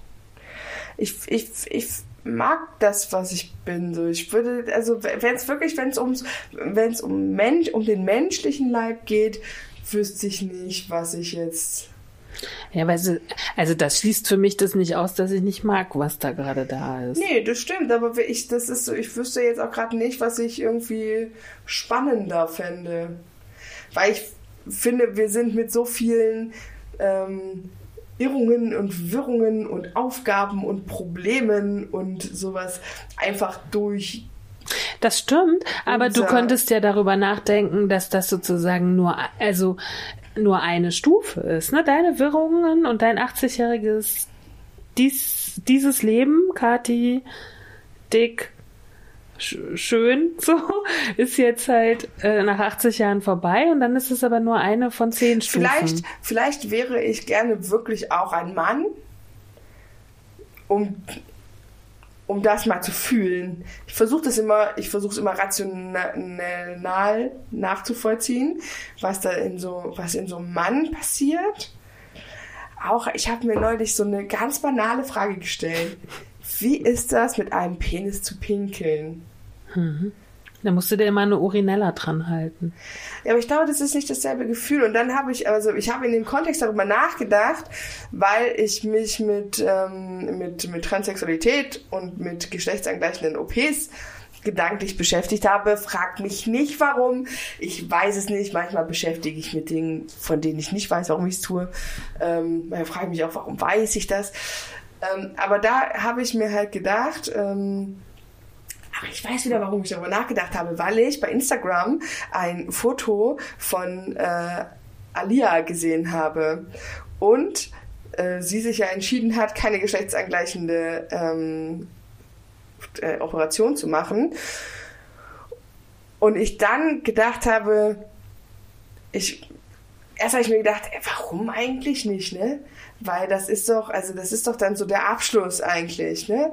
Und dann habe ich mir gedacht, aber ich kann auch verstehen, dass man da total Angst vor hat. Weil ja alles, was man über das ganze Leben gelernt hat, wie es einfach rein praktisch und körperlich funktioniert, geht ja dann anders. Sie Oder es ja geht nicht, halt auch kaputt. Das darf man auch nicht vergessen. Ja, und sie, sie weiß ja aber auch nicht, wie das dann ist und ob sie das gut findet, mhm. wenn sie dann keinen Penis mehr hat und einfach so pullern muss. ja, mhm. also so ganz banal. Aber mhm. das weiß sie ja nicht, weil ich weiß natürlich, wie das ist, als Frau zu pinkeln. Mhm. Aber ich wüsste halt auch nicht, ob ich mir jetzt einfach einen Penis dran operieren lassen würde, weil ich dann halt auch nicht weiß, wie es ist, damit zu pinkeln. Das ist schon irgendwie Weißt du, was ich meine? Das ist total, es klingt total banal, aber ich glaube, das ist in solchen Momenten wie gesagt, das spielt für mich, tatsächlich spielen all diese Fragen für mich wirklich nicht so eine große Rolle, weil das Krasse ist in mir. Und das ist dann egal, ob da noch was dran hängt oder. Das stimmt, aber das, wenn ich, wenn es jetzt darum geht, in welchem Leib würde ich wieder geboren werden hm. wollen, weil wenn es um, wenn es um das Innere geht, will ich einfach so bleiben, wie ich bin. Also ich finde, da gibt es keine, ich, da möchte ich gar nichts anderes erleben, weil ich finde das halt alles so spannend, was da passiert in mir und so. Das finde ich so gut, das kann ruhig bleiben. Aber mit meinem Bewusstsein. Auch darum geht es nicht, glaube ich. Es soll ja Aufgaben. Ich glaube, ja, wenn man mehrere Leben mit, hat, gibt es Aufgaben. Mit meinem Bewusstsein mal zu erfahren, wie, wie Männer auch durch hormonelle Geschichten so einfach anders denken und vielleicht dann zu verstehen, warum verstehen die uns so selten oder warum verstehen wir sie so selten oder warum gibt es immer dieses Problem, dass Männer und Frauen sich häufig schwierig verstehen. Das, das, das Dann empfehle ich euch, wenn der Film Trans God Live vielleicht bei Arte kommt oder per DVD erhältlich ist oder per Stream, euch diesen anzugucken, weil da werden ein paar dieser Fragen beantwortet. Dazu brauchst du kein neues Leben. Das stimmt, aber es ist ja was anderes, ob, ob einem das jemand rational erzählt oder ob man es fühlt. Ja, na klar. Aber wir werden so viele Dinge nicht fühlen. Ja, deswegen, aber das, das wäre mein Wunsch für eine, eine, ein Leben in einem anderen Leib ein Mann. Dinge, Dinge zu fühlen, die ich jetzt einfach nicht in der Lage bin zu fühlen. Mit dem Leib, den ich aktuell besitze. Hm. Aber ich möchte gerne auch andere Charaktergeschichten und so haben, weil das ist ja doch das aber ich Spannende. Glaube, dass, ja, aber ich glaube, dass das geht einher mit einem anderen Geschlecht. Hm, auf jeden Fall. Auf jeden Fall ist die Hormonverteilung dann anders. Ja. ja. Aber stell dir vor, du könntest halt auch eine Mör ein Mörder sein oder. Das ist mir zu krass. ja, gut, aber irgendwie, ähm, ja. Aber wir haben ja gesagt, äh, ein, eine Leibesveränderung und das ist jetzt sozusagen das Geschlecht. Mhm. Das ist gut. Haben wir das auch geklärt? Hat lang gedauert, bis ich mich festgelegt habe, aber ja, wir haben es geschafft. ähm, und dann würde ich sagen, war das sozusagen mal eine Leibeseinführung, weil das Thema ist so riesig. Ne? Leibesvisitation. Leib, Leibesvisitation. Ist auch ein Wort mit Leib. Hatte ich dabei aber. Ja? Ja, oder wir haben es auf jeden Fall gesagt. Ja. Ähm, ich finde, beim Leib sollten wir unbedingt nochmal. Aber das ist komisch, dass Leibesvisitation Leibesvisitation heißt, weil da wird ja gar nicht der Leib am Ende untersucht, sondern wirklich der Körper. Hm. Da wird ja nur die Hülle geprüft. Aber ja. Heute prüfen wir ihre Hülle. Das ist wie beim Auto. Heute wird die Karosserie geprüft, ob da Rost dran ist oder nicht. Okay, so. jetzt wir müssen jetzt aufhören, sonst komme ich ins Labern. Ja, äh, das wollen wir nicht, ne? Nee, auf gar keinen Fall. ist schwierig. Willst du kurz noch Steady machen? Nein, und dann möchtest du Steady machen. okay, möchte ich Steady machen. Meine Lieben, ihr habt gehört, Kathi hat den Wunsch, dieses Buch zu erwerben neben all den anderen Dingen, die wir bezahlen für diesen tollen Podcast. Ähm, bitten wir euch jetzt wirklich mal, zwei, drei Leute können sich jetzt mal erbarmen und kleine Abos bei uns du, abschließen. Du und du. Genau. Ja? Ich bitte darum. Oder wir bitten darum. Ja. Also, wer das hört Danke. und noch kein Steady-Abo hat, ich weiß, das sind noch einige, weil ich habe die Steady-Macht. Ich sehe das. Äh, dann schließt doch ein kleines Abo ab, das würde uns helfen und dann können wir Katja mal dieses Buch besorgen, damit sie Freude hat, für euch neue Dinge rauszufinden. Das ist immer so schön, wenn du so begeistert bist. Ich mag das voll. Und dann müsst ihr auch, sage ich euch kurz, die Aufzeichnung schön ausgedruckt und mit pinken Textmarker alles schön angestrichen. Und fleißiges an den Seiten Markierungen angeschrieben. Oh, ich bin total äh, amused. Ja. So. Ihr Lieben, so, das war unsere Leibeseinführung. Wir müssen unbedingt dranbleiben. Ich habe noch, glaube ich, äh, zwei Drittel meiner Aufzeichnung gar nicht benutzt, aber ist ja nicht, ist ja nicht so schlimm. Ähm, nächstes Stückchen wird Wir haben nicht vor, sehr bald aufzuhören. Nein, das auf keinen Fall. Staffel 5 müssen wir schon noch mal doppeln, ne? Denke, Ich denke auch. wir haben auch noch mal so viel zu bis erzählen. Ne? das Kind 18 ist. Stimmt. Dann überlegen wir uns was anderes. Oder wir können sie dann ja mit Dann dazu integrieren holen. wir sie. genau. so, das war es erstmal für heute mit den antipösen Stücken. Wir sind in zwei Wochen wieder für euch da. Dann hoffentlich auch wieder komplett bei Instagram, man weiß es nicht. Ja, auch immer wieder eine schöne Überraschung. Ja. Und ähm, wir hören uns dann in zwei Wochen. Das waren die antipösen. Ich muss nur mal wiederholen. Das ist okay. Das waren die antibösen Stücke. Die antibösen Stücke mit Katharina Sophie Hautmann. und Antje Krüger. Vielen Dank. Tschüss. Tschüssi. Cause not eating cake's not gonna help. What helps us is a riot. Cause honey, did you ever notice the dying diet?